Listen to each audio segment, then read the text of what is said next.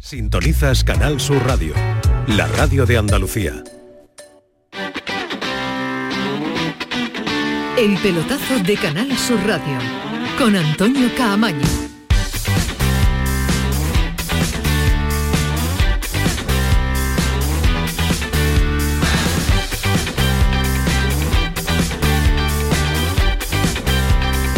Ismael, no me mire que la culpa la tiene la tiene Manu. Este ya un minuto y medio de sintonía. No mires ese reloj que te has comprado nuevo. El reloj es de los que regalaban en las comuniones en los años 80. De los de las maquinitas con gancho. Que tú echaba y lo llevaba con un y lo cogía, ¿verdad? Que nunca lo cogía porque la caja era, imposible cogerlo. pues él lo cogió, Ismael lo cogió. Era más grande, era más grande la caja que el gancho y entonces no había forma de cogerlo nunca en la feria. Bueno, señores, que aquí estamos y que además hoy nos damos, nos damos una alegría importante porque en este programa somos muy supersticiosos y la verdad que nos gusta la ubicación habitual desde el primer día que empezó este pelotazo, hace ya cuatro temporadas. Y hemos estado ahí eh, tres días, ¿no? Lunes, martes, miércoles, desubicado un poquito, aunque muy, muy cómodo siempre, muy, muy bien acompañado. Pero este ya sí es nuestro estudio central, Valentín García en Canal Sur Radio y tener a la derecha Ismael Medina y tener a la izquierda Alejandro Rodríguez pues nos da ya el ambiente habitual y natural. 10 y 5, y 6, va a cambiar ahora, 16 de la noche, ya lo saben, nuestro nuevo horario, hasta las 12 vamos a estar contándole a un par de cositas que tenemos preparadas para esta última, último pelotazo, última jornada del pelotazo en esta semana inicial, con parón liguero, porque ya volverá, ¿eh? prepárense porque va, a haber fútbol eh, con muy poquito descanso, vamos a tener eh, fútbol. Pero la actualidad viene marcando eh, con la ausencia ya de Luis Felipe. Ya Alejandro Rodríguez nos marchamos a las 12 en el día de ayer diciendo, ojo, está todo cerrado, se preparan los papeles y es un día de esos en el que hay que ratificar lo que le veníamos contando en este programa. Ya se marcha la Liga Árabe, esa liga donde buscan un retiro dorado de determinados futbolistas que yo creo que todavía tienen una trayectoria importante en esto del fútbol, pero bueno, el dinero es el dinero y esos sueldos que están pagando, pues eh, para muchos jugadores son imposibles de, rechazar. Solo faltaban los uh, intercambios de documentos, hoy ha habido día y tranquilidad para ello, se ha producido y ya oficialidad al canto. Ingreso espectacular eh, del Betis, ahora vamos con los detalles y con los números. Rendimiento del jugador en el terreno de juego rendimiento económico también del jugador. Es el fichaje perfecto para un club, fichaje perfecto para una dirección deportiva y la bomba para el que tiene que cuadrar los números en la tabla de, Excel. Pero no tan espectacular, no tan contento y feliz, pues eh, imagino que está o deberá estar Pellegrini un sonido que recuperamos de hace unos días. Era este hablando de la venta de Luis Felipe, ¿verdad? Hacerlo ahora sería una irresponsabilidad, no podemos quedar con dos centrales en el, plantel cuando empezamos a jugar la Copa. Así en ese aspecto no tengo... No tan espectacular eh, la venta, no tan espectacular eh, el, eh, la salida del jugador de Luis Felipe, porque el que tiene el marrón, el que tiene ahora que sustituirlo es Pellegrini. Es uno de los argumentos que vamos a poner encima de la mesa, quién puede llegar a sustituirle, qué pierde el Betis, qué gana, yo creo que la respuesta es fácil, incluso en nuestra encuesta en redes sociales pero, Alejandro, ¿qué tal? Muy buenas. Buenas noches, Camaño, ¿cómo estamos? Todo hecho. Bueno, todo hecho, estaba claro, ¿no? Lo dejamos ayer, ya, ya decíamos ayer que la sorpresa, que la, que la, sorpresa sería que no se hiciera la operación, lo único que faltaba era la firma de los, de los árabes, eh, se ha producido esta tarde ya la oficialidad, Luis Felipe camino de Arabia, del Al Ittihad, y el Betis pues con un jugador menos, y en este caso con un central menos, y 25 millones más en la caja, son 22 millones más 3, pero son cláusulas variables de fácil cumplimiento, con lo cual se puede decir que prácticamente son 25, millones. Yo creo que la operación es un auténtico pelotazo para el Betis, es una operación económicamente extraordinaria, seguramente la mejor operación económica seguramente no, seguro, la mejor operación económica que ha hecho esta, este Consejo de Administración con Ángel Aro y José Miguel López Catalán, un jugador que venía libre con carta de libertad y pagando la carta de libertad, pero libre al fin y al cabo el año pasado y se marcha después de un año dando un buen rendimiento por esta cantidad de dinero.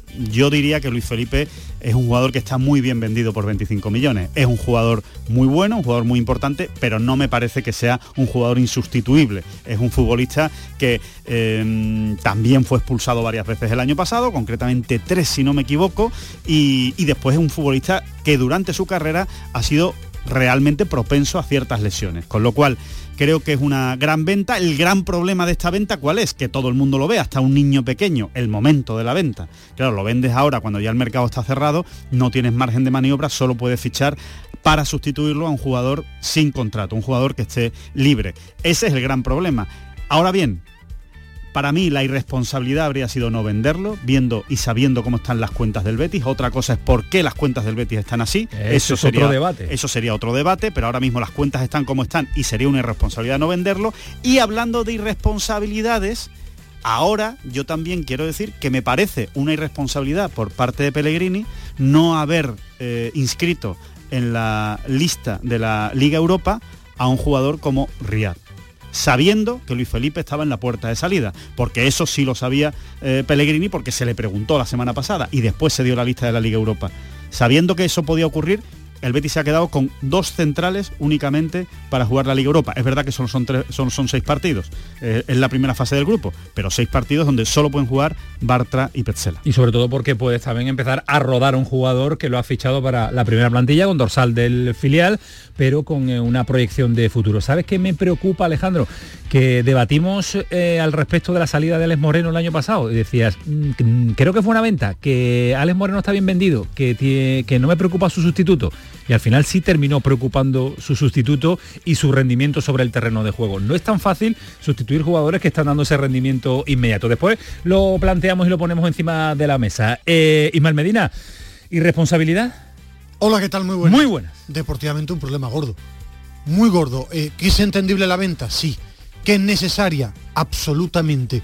¿Que el Betis como club la tiene que hacer? Sí pero yo no me dedico al tema de los números, deportivamente es un problema.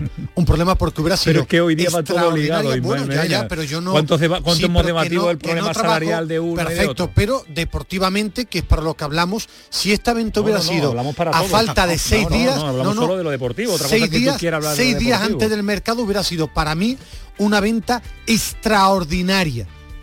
Hoy digo que es una venta, una venta necesaria es diferente, porque el Betis juega partidos de fútbol y va, salvo que se invente un magnífico central con la carta de libertad, Ramón Planes se va, un titularísimo, lo había jugado absolutamente todo, la Europa League te quedas con dos centrales, solo dos centrales, con seis partidos, y este Betis este año estaba a pelear para pelear por la Liga de Campeones, por tanto, deportivamente deja un agujero.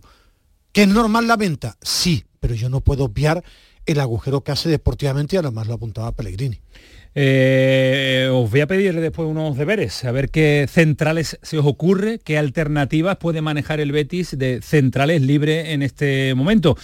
Eh, la operación de Sergio Ramos con el Sevilla ya, ya está finiquitada, ya está hecha, se ha movido rápido bien con todo lo que hemos analizado, el, argumentario eh, ya manido de las últimas jornadas, pero no sé si le queda, y tú que eres hombre de saber conocer, Ismael, qué centrales tiene por ahí, pero eso es un trabajo que te voy a hacer para, y te voy a mandar para, para después, porque hablamos del asunto Ramos, está casi ya cerrado, y digo casi el, el tema, en el tema que no da para más, el fichaje está cerradísimo, porque con el Sevilla de momento ya no da para más. Hoy el Sevilla... Eh, con Sergio Ramos a la cabeza, invitando, eh, se han marchado todos para comer con toda la plantilla.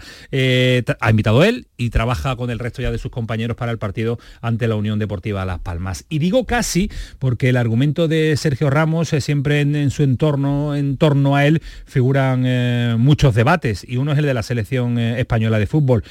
ahora, cuando la selección española compite y Sergio Ramos está de actualidad, pues lógicamente se vincula y pulula en el ambiente la posibilidad de que Sergio Ramos pueda vestir de nuevo la camiseta de la roja. Esto decía ayer el eh, protagonista, esto decía ayer Sergio Ramos si las circunstancias se dan, pues eh, quién sabe, ¿no? Eh, ya sabe todo el mundo lo que significa para mí representar a mi país y, bueno, ya se verá ahora. Sinceramente estoy muy centrado en empezar con mi equipo, acumular partidos, acumular sensaciones. Si las cosas y las circunstancias cambian, ¿por qué no? Y hoy Luis de la Fuente, esto sobre Sergio Ramos. Eh, yo trato de traer, según mi criterio, nuestro criterio, a los mejores jugadores en cada momento. Ahora mismo están aquí los que creo que están en mejores condiciones para afrontar estos dos partidos. Este, de momento, el de mañana. Ayer Sergio Ramos abrió la puerta a la selección, de que si se da alguna circunstancia podría volver. Pienso en que Georgia es un equipazo, que vamos a tener mañana un rival muy duro y que tenemos aquí ahora mismo a los mejores jugadores que pueden estar. Madrid, Jerónimo Alonso, ¿qué tal? Buenas noches. Hola Camaño, muy buenas. No hay forma de, preguntar sobre partido, partido y partido. ¿eh? El entorno está intoxicado al máximo y no digo que con esto de Sergio Ramos se intoxique el entorno, pero es que no se centran en lo que es importante partidos de clasificación para el europeo. ¿eh? No hay forma. Bueno, hombre, Luis de la Fuente le preguntan por eso y contesta por Georgia, que va, qué va a hacer el hombre. Lo que hay que decir es lo primero que hay que decir es que la primera decisión que tomó Luis de la Fuente cuando llegó a la selección española, al puesto de seleccionador nacional, fue llamar a Sergio Ramos para decirle que no iba a venir nunca más, independientemente de lo que hiciera, ¿no? A lo mejor en aquel momento eh, Luis de la Fuente no pensaba que Sergio Ramos fuera a jugar nunca en la Liga Española. Nadie lo pensábamos en aquel momento. Eh, yo ya dije en aquella ocasión que eso había sido un error, porque es que en el fútbol decir nunca, pues es justo hacer oposiciones a equivocarte. Pero bueno, hay que ver el rendimiento que da Ramos en el Sevilla, hay que ver el futuro, yo creo que esto es todavía muy prematuro, pero bueno, hoy le han preguntado a Luis de la Fuente, seguramente no era el momento, no era el día, y ha despejado balones pues hablando de Georgia, ¿no? Claro, pero ese... A ver si al final a Luis de la Fuente le van a tener que acabar regalando un avión como a Pepe Castro. yo, no lo descarto. ¿eh? Hombre, yo, yo he escuchado ya a Luis de la Fuente atentamente porque evidentemente... Tú eres hombre de, decodificar también gestos. No, ¿eh? me, da la, me, da la impresión de que él no quiere llevarlo, está clarísimo que no quiere llevarlo, sobre todo porque sería evidentemente dar su brazo a torcer, pero creo que si no le queda más remedio lo acabará llevando. Otra cosa es lo que dure Luis de la Fuente en el, en el, cargo, ¿no? No, es verdad, porque son, dos, debates son dos debates diferentes, pero eh, a lo mejor no, no, tiene ni que tomar esa decisión, pero yo creo que sí, Sergio Ramos eh, lo hace bien en el Sevilla, creo que Luis de la Fuente se lo va a acabar llevando. Va, a decir donde dije Diego, donde dije Diego, perdón, digo Diego y, Sergio la selección. No sé si ha tenido la misma, la misma impresión Jerónimo. Sí, da, esa sensación, Jerónimo, porque hemos tenido eh, la, imagen y la rueda de prensa, uno la escucha en su totalidad, en su globalidad. yo de momento veo a un, a un eh, seleccionador nacional no sé si os parece, yo creo que después vamos a debatir con más tranquilidad, vaya avanzando el eh, programa, pero yo lo veo débil, mm, yo lo veo tocado. Ah. No sé si él se siente así o el entorno no lo hace llegar así. Ah, es que está débil, o sea, que estaba, está débil desde el primer día que llegó, porque eh, Luis de la Fuente no es Luis Enrique, ni es Julián Lopetegui, ni es Vicente del Bosque, ni es Luis Aragonés. Luis de la Fuente, eh, salvo éxitos en las categorías inferiores de la selección, su 19 y su 21, donde fue campeón de Europa, no ha sido nadie en los banquillos, no ha entrenado nunca en ningún club. Ya eso le puso en una sensación de, una situación de debilidad el día que llegó. Después eh, le han ido sucediendo una serie de marrones, algunos buscados por él y otros que le han caído al pobre hombre del cielo, se metió en el marrón de Sergio Ramos sin necesidad ninguna. primera rueda de prensa, decir allí, ante toda la prensa de Madrid, que Sergio Ramos no iba a venir, hiciera lo que hiciera, pues para mí fue un grandísimo error. Le han ido pasando cosas. Jugó el día de Escocia, nos pasan por encima, nos gana una selección menor como Escocia y sale eh, Luis de la Fuente de los, de los mundos de Yupi, diciendo que hemos jugado bien y que somos un gran equipo y tal. Y entonces le caen palos hasta el momento que tuvo que pedir perdón. Y ahora pues le ha pasado lo de Rubiales, que es verdad que tampoco es culpa suya, aunque estuvo súper torpe el día de la asamblea. O sea que a Luis de la Fuente le van pasando cosas, no le muchas de ellas por su culpa y otras porque le caen fuera, pero le van pasando un montón de cosas que le hacen estar en una situación de absoluta debilidad. Primero porque llegó al cargo hombre, que también ha ganado, dudas también de todo el mundo. la Liga de las Naciones. Hombre, lo digo, lo digo, hombre, porque más que nada por, darle al hombre lo, lo, sí, que, bueno, hay, hay, dos cuestiones. Bueno, vale, ha ganado la Liga de las Naciones, que son dos partidos. Sí, dos partidos. ¿eh? Si la gana, Luis Enrique al equipo para la Final Four y luego hay que ganar dos partidos. Bueno, pero si la gana Luis Enrique o la gana algún seleccionador afín bueno, Luis Enrique clasificó el equipo. Sí, sí, pero que si la gana porque tiene ese carisma. Hay dos circunstancias claro, pero es que Luis Enrique Luis Enrique ha hecho un, sextete con el Barça, no sé qué, tiene un bagaje, ha entrenado en la Roma, en el Celta. Pero, pero, pero vamos a ser claros. Primero, el tema Sergio Ramos le interesa a todos los medios nacionales porque no vende nada a la liga con nombres y quieren esta película sin Sergio Ramos y se lo preguntaron ayer porque vende estas dos semanas por audiencia, por lo que significa hablar de Sergio Ramos y la selección. De la Fuente nunca ha tenido el hombre carisma y además tampoco se le va a esperar. Ha dado con una federación que es ahora mismo un, sainete, un desastre. Él además eh, no sabe manejar las ruedas de prensa porque se pone intenso, se pone muy nervioso y además actualmente La gente no quiere hablar de fútbol.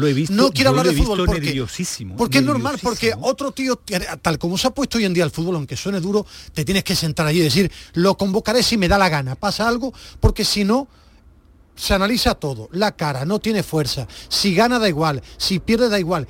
Ese problema además lo va a devorar la debilidad de la Federación Española.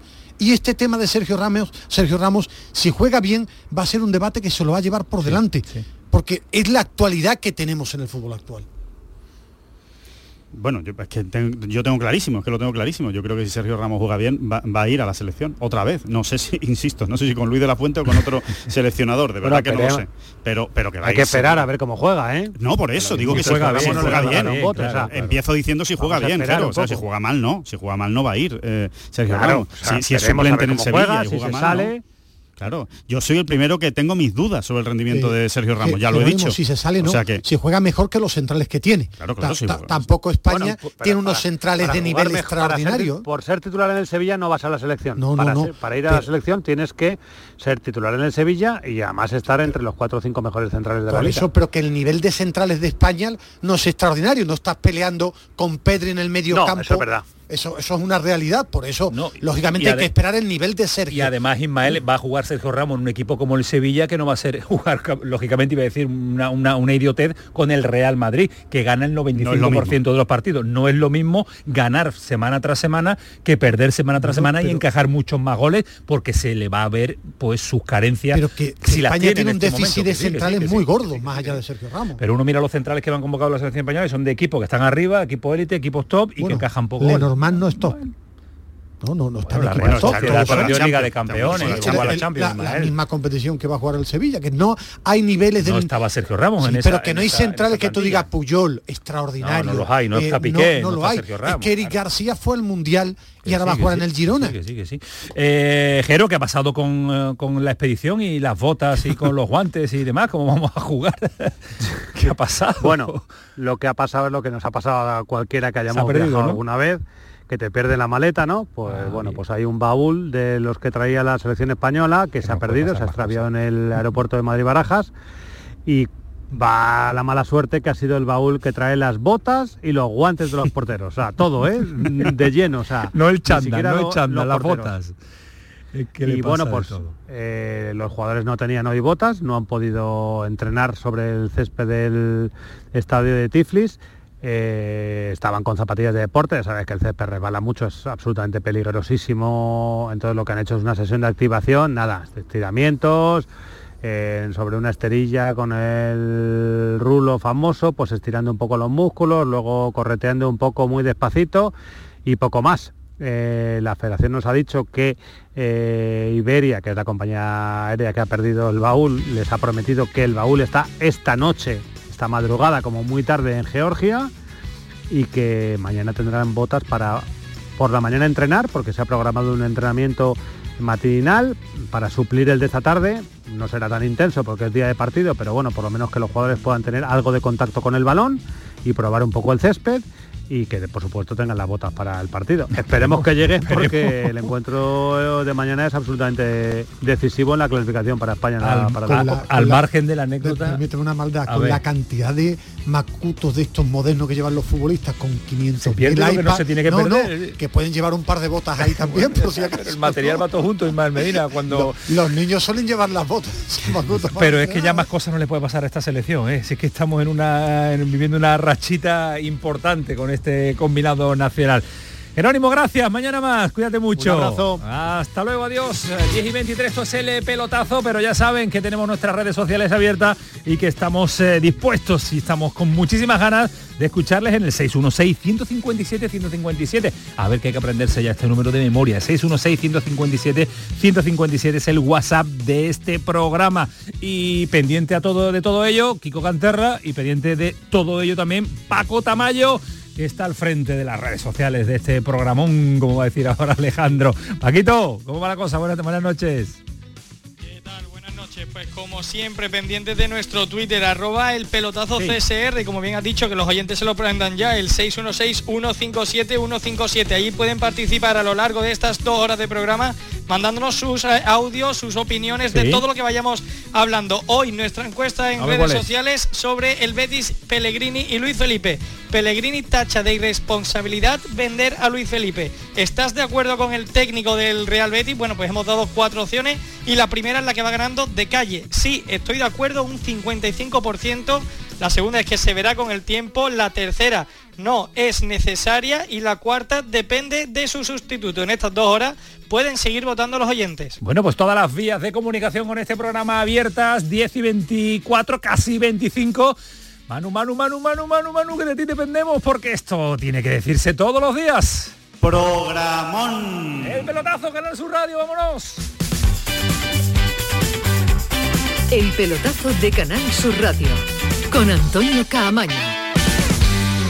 Únete a la revolución solar con Social Energy. Ahorra ya con tus instalaciones premium con batería, con descuentos desde 900 y hasta 4.450 euros y no pagues hasta noviembre. Disfruta de tu instalación llave en mano con primeras marcas. Pide tu cita al 955 44 11 11 o socialenergy.es y aprovecha las subvenciones disponibles. La revolución solar es Social Energy. Canal Sur Radio. Escucha bien lo que te voy a decir. Alégrate, ya no te vas a arrepentir. Yo te voy a ayudar a que puedas ahorrar nuestro petróleo. Ese sol y no lo pueden apagar. Vente a Dimarsa. Placas fotovoltaicas Dimarsa. Infórmate en el 955 12 13 12 o en dimarsa.es.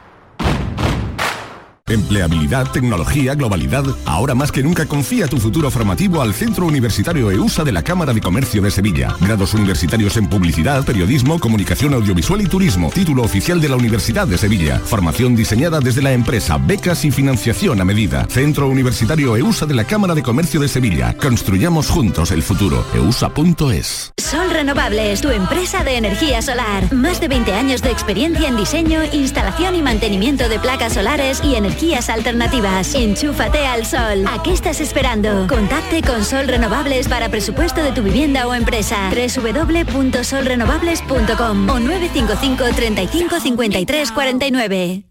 El pelotazo de Canal Sur Radio con Antonio Caamaño. Prepárense hoy, ¿eh? prepárense para no perder eh, ni un instante. Yo les digo muchas veces eh, que sabemos que son dos horas de radio y que uno tiene que levantarse, que tiene que beber agua, que tiene que tomar algo, que tiene que cenar, el yogur de Ismael Medina, de Alejandro. ¿De qué te tomas tú el pero yogur? Que pero que se va con el auricular puesto, ¿no? Pero, te despistas. ¿tú de o incluso con la radio en la oreja. Eso es extraordinario, es lo que yo hago. yo todavía tengo la radio en, condiciones y me la llevo, me la llevo a las distintas habitaciones de mi casa. ¿Te lo va llevando? Sí, sí, eso es lo que yo hago. Hombre, claro, para no perderme nada. Ismael Medina tiene un altavoz, un altavoz. No me gustan los auriculares, nunca me han gustado. Y en mi casa yo solo, ¿para qué, para qué me voy a poner unos auriculares? No molesto a nadie, ¿sabes? me pongo la radio y ya está. No hay ningún problema. Trabajando con la radio Siempre muy solo, o sea que no hay ningún problema. Me divertí mucho, como era la palabra que tanto repitió ayer Antonio Camaño, la interesante monetización. Monetizar. Está en tu honor, la dijo además en tu honor. monetización no existe, pero es monetizar. No, sí existe, sí existe, pero es muy complicado. Monetización, bueno, monetizar. sí, pero le salió muy bien. La dijo cuatro veces y no se equivocó. no me equivoco nunca. Bueno, estuvo una hora calentando. Sí, pero yo digo, estaba loco, estaba camino de mi casa, digo, a ver si se equivocó. Se lo pregunté mucho a, Poley, que nos recomendó al protagonista de ayer. Pero yo quería que te equivocara. ¿Aprendiste mucho de Nacho? Una barbaridad. Sí, te vas Muy interesante. Redes sociales ya? Muy interesante. Muy interesante. Tiene TikTok. Muy interesante. ¿Tiene TikTok? TikTok tiene. sí, sí. Baila en TikTok. Bailo mucho. Tiene, un gran bailarín. Tiene ¿eh? TikTok. Oye, si eh, llevamos unos días, eh, lo que le decía, en dos horas, pero no se lo pierdan hoy porque esto va a ser un correr protagonista porque tenemos, vamos, un escaletón Mucha leña, hoy lo que hay es mucha, leña. Mucha leña. Y sobre todo no se pierdan tampoco el final porque para nosotros hoy tiene un carácter muy, pero que muy especial todo, ¿Cómo lo va a todos los jueves. Váyanse aprendiendo esta expresión que es típica de nuestro admiradísimo jerezano. Planeta Nada. El planeta Nada va a cerrar el programa todos los días. Ismael me mira diciendo, ¿qué estáis hablando? Bueno, qué sorpresa ya me, lo tenéis, me tenéis eh, pendiente. Ah, porque ahora los dos reunís para No, no, porque, cosas en porque él llega, Vale, llega- perfecto. porque llega con tiempo. Tú has llegado a las 10 menos 2 minutos, entonces no te da tiempo ni a mirar la Bueno, escaleta. hemos hablado 40 veces por teléfono. 50. Da, da lo mismo. ¿no? Medina, eh, debatíamos el otro día de jugadores eh, en el momento de los killers, el momento de, de los martes, y eh, Lamin Yamal, eh, jugadores que están, eh, Bellingham, que están sorprendiendo mucho en este inicio de temporada. Eh, a mí me está sorprendiendo uno en un equipo andaluz, sobre todo. A mí ya me sorprendió el año pasado. Yo eh, tuve la fortuna de hacer, creo que fueron cuatro o cinco partidos El en Granada en directo segunda, del. Granada en segunda y soy un enamorado de los descarados, de los jugadores que tienen uno contra uno. pero te estás- te estás yendo- te estás yendo a los mediocentros y en físicos, primero, a y- en primera físicos. sí tenía ganas de ver este atrevimiento, este, este descaro que tenía en segunda la va a tener en primera y estuve en el partido Granada Rayo Vallecano Conmigo, y fue ¿no? tremendo. Tremendo. Tuvimos, ¿no? Qué capacidad para encarar, eh, qué, qué- qué descaro, qué, qué valentía, fue tremendo. ¿De Soy- quién hablas? ¿De quién hablas? ¿De quién hablas? hasta ahora ¿De arranque quién de la temporada. ¿Y el nombre? Brian Zaragoza. Hombre, Brian, ¿qué tal? Buenas noches. Hola, muy buenas noches. ¿Cómo estás? Hemos creado ya la peña, ¿eh? La peña, ¿la tienes en Granada o no? sí, ¿La tienes? estoy bien. ¿Cómo se llama? ¿Cómo? ¿Cómo se llama tu peña ya? No, no, no, no, no tengo peña. No tienes peña. Pues yo la voy a crear, ya está creada. Se llama La Peña Pero ahora que El no se Descarao. asuste, ahora que no se asuste y salga timidillo con esto de los entrenadores de no, no lo intentes, tú para no, atrás, no, que no, sigue no, igual, no, ¿eh? no. Peña El Descarao, Brian Zaragoza. ¿Te gusta el nombre?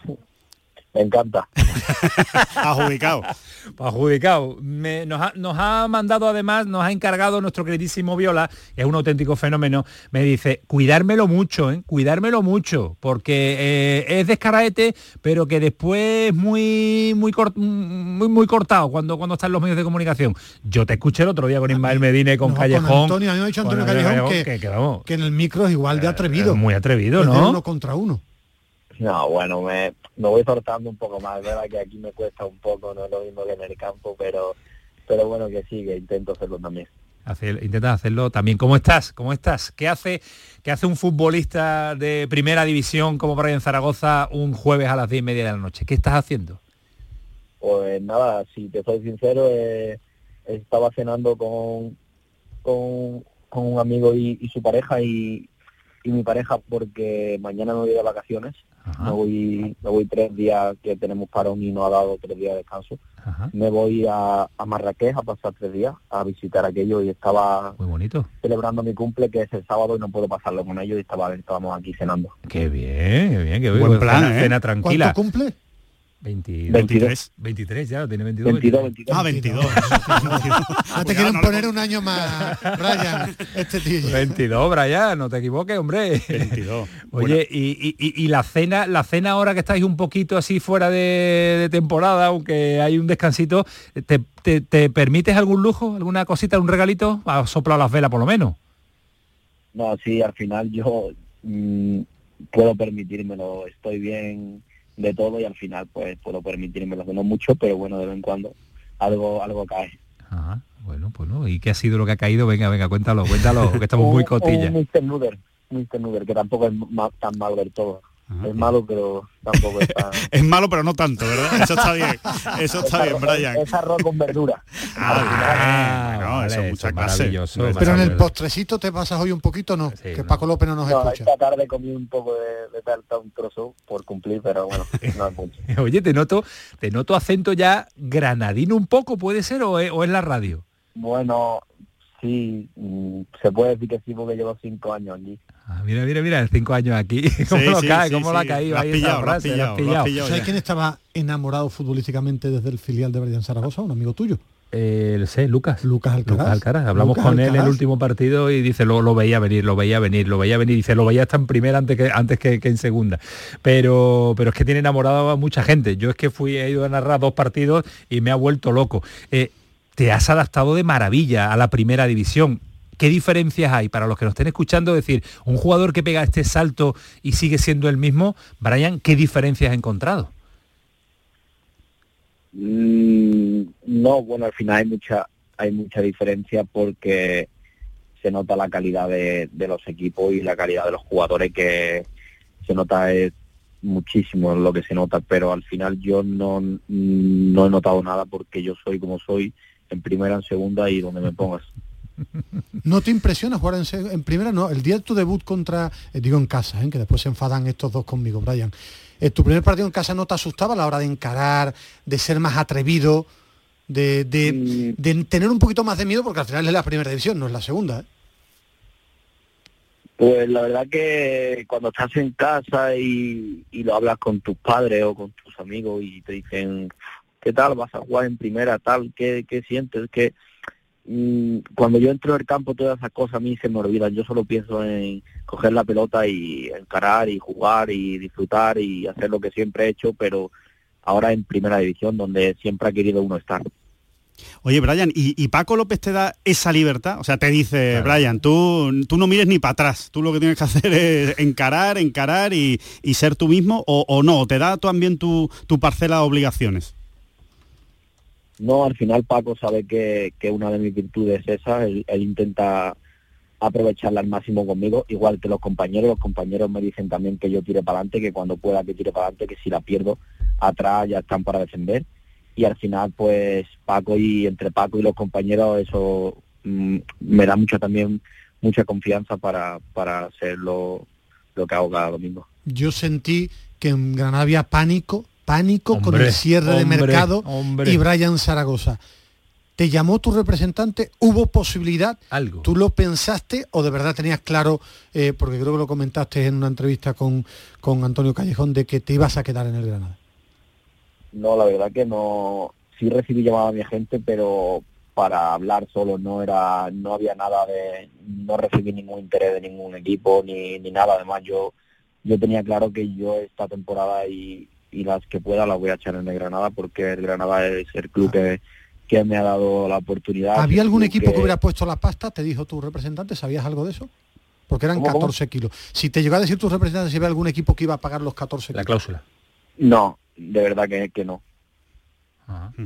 Porque, porque ahora, eh, Brian, se habla mucho de este Brian Zaragoza, el descubrimiento. eh, han sido también semanas eh, difíciles en Granada por la salida de Samu, que, que se apostó por él. ¿Te sentías o, te sientes el jugador ahora que engancha la afición, que es canterano porque porque porque se puede considerar canterano aunque no sea de no sea de Granada. Eh, te sientes con esa responsabilidad por lo que te estoy escuchando noto cierta responsabilidad a ser un referente de la cantera porque referentes eh, veteranos ya los hay. Está Callejón está está otros jugadores Víctor Díaz que son referentes en ese en ese apartado de la veteranía. Pero tú te sientes en, eh, como referente de, de lo que de lo que es posible cómo es posible llegar a un equipo como el Granada en primera No, sí, al final yo no es responsabilidad, al final yo siempre tengo la responsabilidad de tener que llevar Granada a lo más alto que es para lo que yo yo juego, pero en verdad no me lo tomo como una responsabilidad muy como muy grave, no, me lo tomo como la responsabilidad que tienes de llevar el escudo de Granada. Eh, Brian, eh, hay, una, hay una historia que a lo mejor no mucha gente conoce, porque claro, ahora ve, ahora ve el público, ¿no? O el que te está escuchando ahora mismo por la radio, los que le gustan mucho el fútbol, dicen, eh, Brian Zaragoza, 22 años, eh, a tope, en primera división, cuatro partidos, dos goles en primera división, y, y parece que todo, que todo ha sido siempre fácil. ¿verdad, Brian? Que, que todo te ha llegado rodado, que todo ha sido cuesta abajo, que te pusieron una alfombra roja, tú has llegado y has aprovechado tu oportunidad, y realmente, por lo que tengo entendido, y es lo que quiero que nos cuentes, eh, tu historia también ha sido una historia de superación. Es decir, eh, para aquellos que a lo mejor nos estén escuchando ahora, sean futbolistas o quieran ser futbolistas y, y a lo mejor no hayan tenido suerte en los primeros equipos en los que, en los que han intentado jugar, o los primeros entrenadores con los que han contado no le han dado la bola que ellos pensaban, y a lo mejor están ahora como un poco deprimidos, hay que, hay que decirles, Brian, que, que tú también te lo has tenido que currar, que tú te has encontrado con puertas cerradas cuando eras más joven y has tenido que seguir creyendo en ti mismo y decir, venga, que yo tiro con esto para adelante, que yo soy futbolista, que voy a ser futbolista. Tú has tenido también esa etapa, digamos, más difícil, ¿no? Y, y te has tenido que superar, ¿no? Sí, al final yo yo cuando yo cuando empiezo a jugar fútbol eh, me pego 11 años en, en un club de, de barrio que es en Málaga, es el Tiro Pichón. Sí. Y cuando llego a juvenil división de honor, yo de primer año juvenil juego en juvenil preferente y ya pasaba de segundo año a juvenil división de honor. Y yo llego a juvenil división de y el entrenador pues me dice que yo tenía mucha confianza, me había entrenado cuatro años seguido y tal, y el entrenador me dice como que, que la semana que viene me llamarían, sí, ¿no? Y no me volvieron a llamar.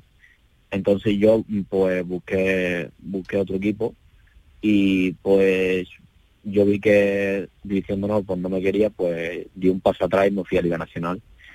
Y en Liga Nacional pues me fue bien, metí 20 y pico goles, 17 asistencias y ahí fue cuando me enfrenté contra Granada y, y pues Granada pues habló conmigo el entrenador y tal y ya fui aquí a, a Granada, hice la prueba y Luis Frauda me dijo que me quería firmar. Y total que firmé aquí en Granada, llegué a Granada, hice una temporada con, con Rubén Torrecilla en, en Juvenil División de Honor, empecé sin jugar, los primeros tres partidos no me convocaba, porque yo venía de un club de barrio y me faltaban cosas y fui mejorando y Rubén pues me fue dando confianza. Y hice muy buena temporada en División de Honor también, metí 17, 18 goles, 17 asistencias creo que fueron. Sí. Y pues me renovaron y pasé al filial. Era señor de primer año cuando yo llegué al filial. Y bueno, llegué al filial y, y pues me dicen que el- la primera o la segunda semana me dicen que no cuentan conmigo. Que no busque salida.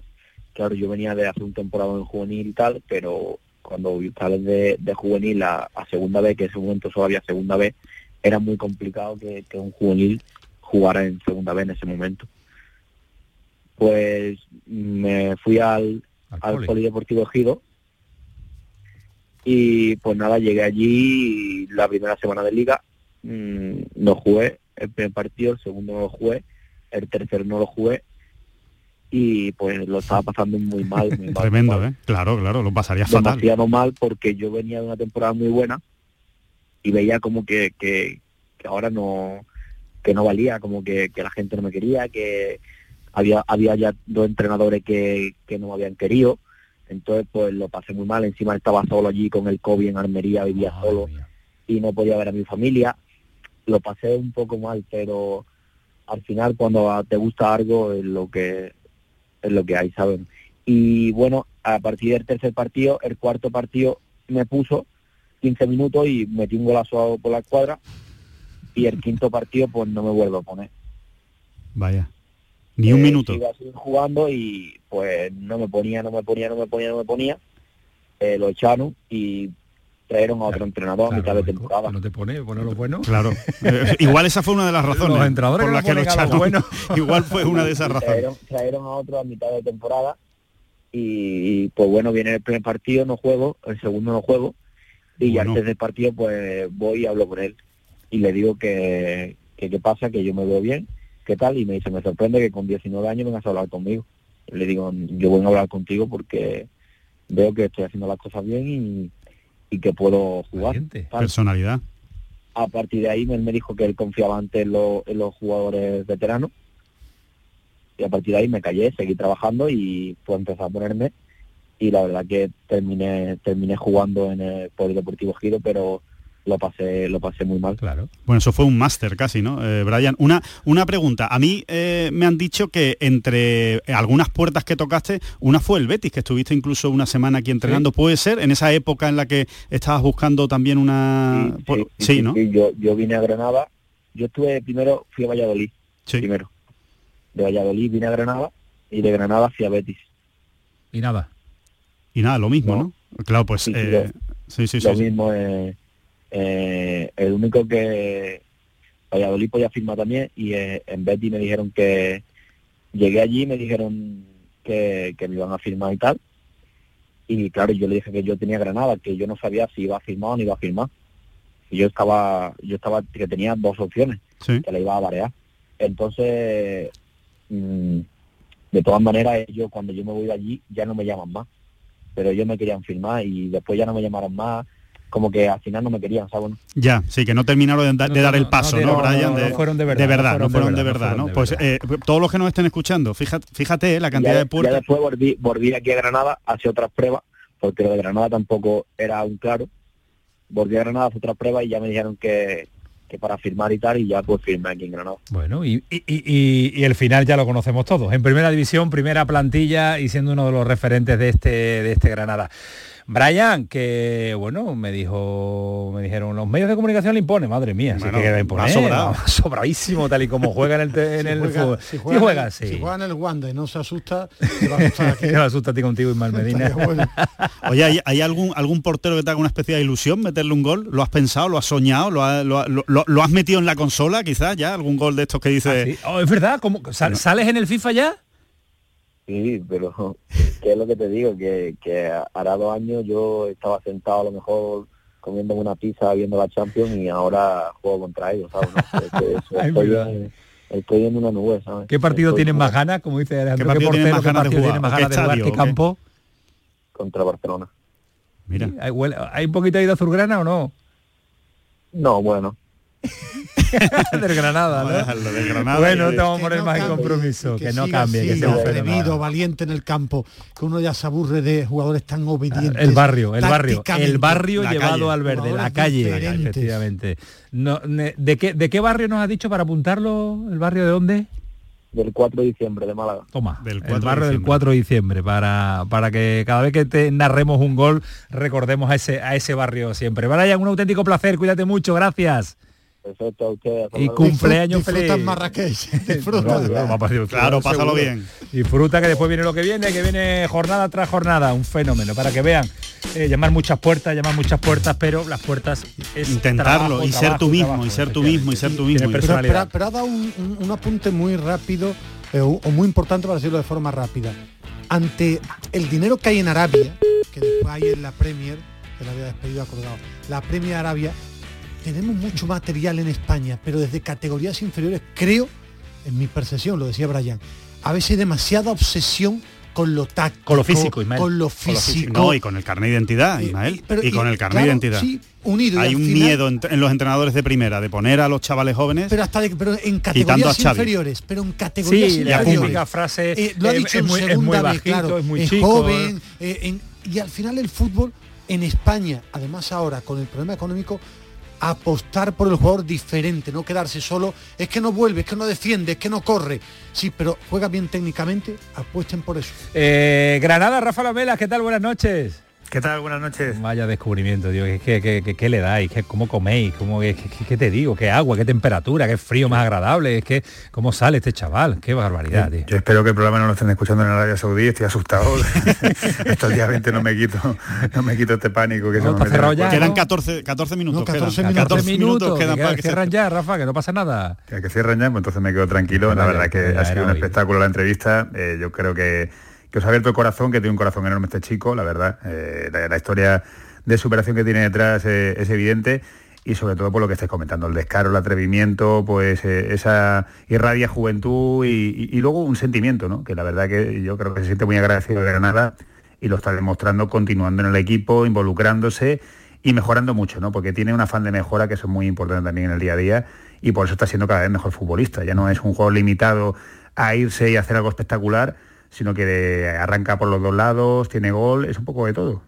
La verdad es que sí, y sobre todo ese descaro que, que nos encanta en el fútbol, porque Sí, él eh, tiene apare- que mejorar apare- en el gol. En el gol. Yo creo que un extremo hoy en día tiene que llegar a los 10 Dos goles. Lleva dos Acaba cuatro de llegar. ¿Qué quiere? Sí, que pero lleve que lo cuatro de cuatro. Rafa, ¿no? Pero lo tiene lo más difícil, que es el uno contra uno. Pero creo que los extremos del fútbol actual tienen que llegar al Pero gol. es que él ha Él hablado en tiene. categorías inferiores de barbaridades. Yo Bueno. los números 17 asistencias, 19 25 asistencias goles. y 25 goles Ah, es son que, números de- Antonio, es que de, él brutal. cuando coge la pelota se va. Se va, él tiene una confianza en sí, Sí, mismo y además es que lo ha de explicado muy bien. ¿eh? No- le da igual la categoría. Él, él coge la pelota y le entra un arranque de confianza en sus posibilidades. Tiene Sí. un cambio de ritmo brutal, que es lo mejor que tiene. Y para mí lo que está consiguiendo Paco López es, sobre todo, eh, sacarle todo el partido. ¿no? no solo limitarlo a que juegue pegado a la cal, sino que si se mete por dentro también sepa moverse, moverse sin balón también para recibir en otras situaciones y, llegar al área yo creo que, no sé, ahí no estoy de acuerdo con Ismael, yo, Yo creo tampoco. que define muy bien, ¿eh? ajusta bien el disparo, no sé, eh, Le por ahora muy bien, le, pegó con, los tres- con tres deditos en su primer Sí. gol en primera, que era Pero que extraordinario verlo. vamos. es el paso que le da para convertirse en un grandísimo extremo. Bueno, va en esa línea. Claro. Va en esa línea. Que lo amarre, que lo amarre el Granada, Rafa, esa- esos 14, eso hay que negociarlo ya, ¿eh? eso, eso hay que amarrarlo. Mira, Que- va- vamos a ser claros. eh, eh, él tenía, él acababa contrato en 2024, eh, negociaron en primavera con él, estuvieron muchos meses.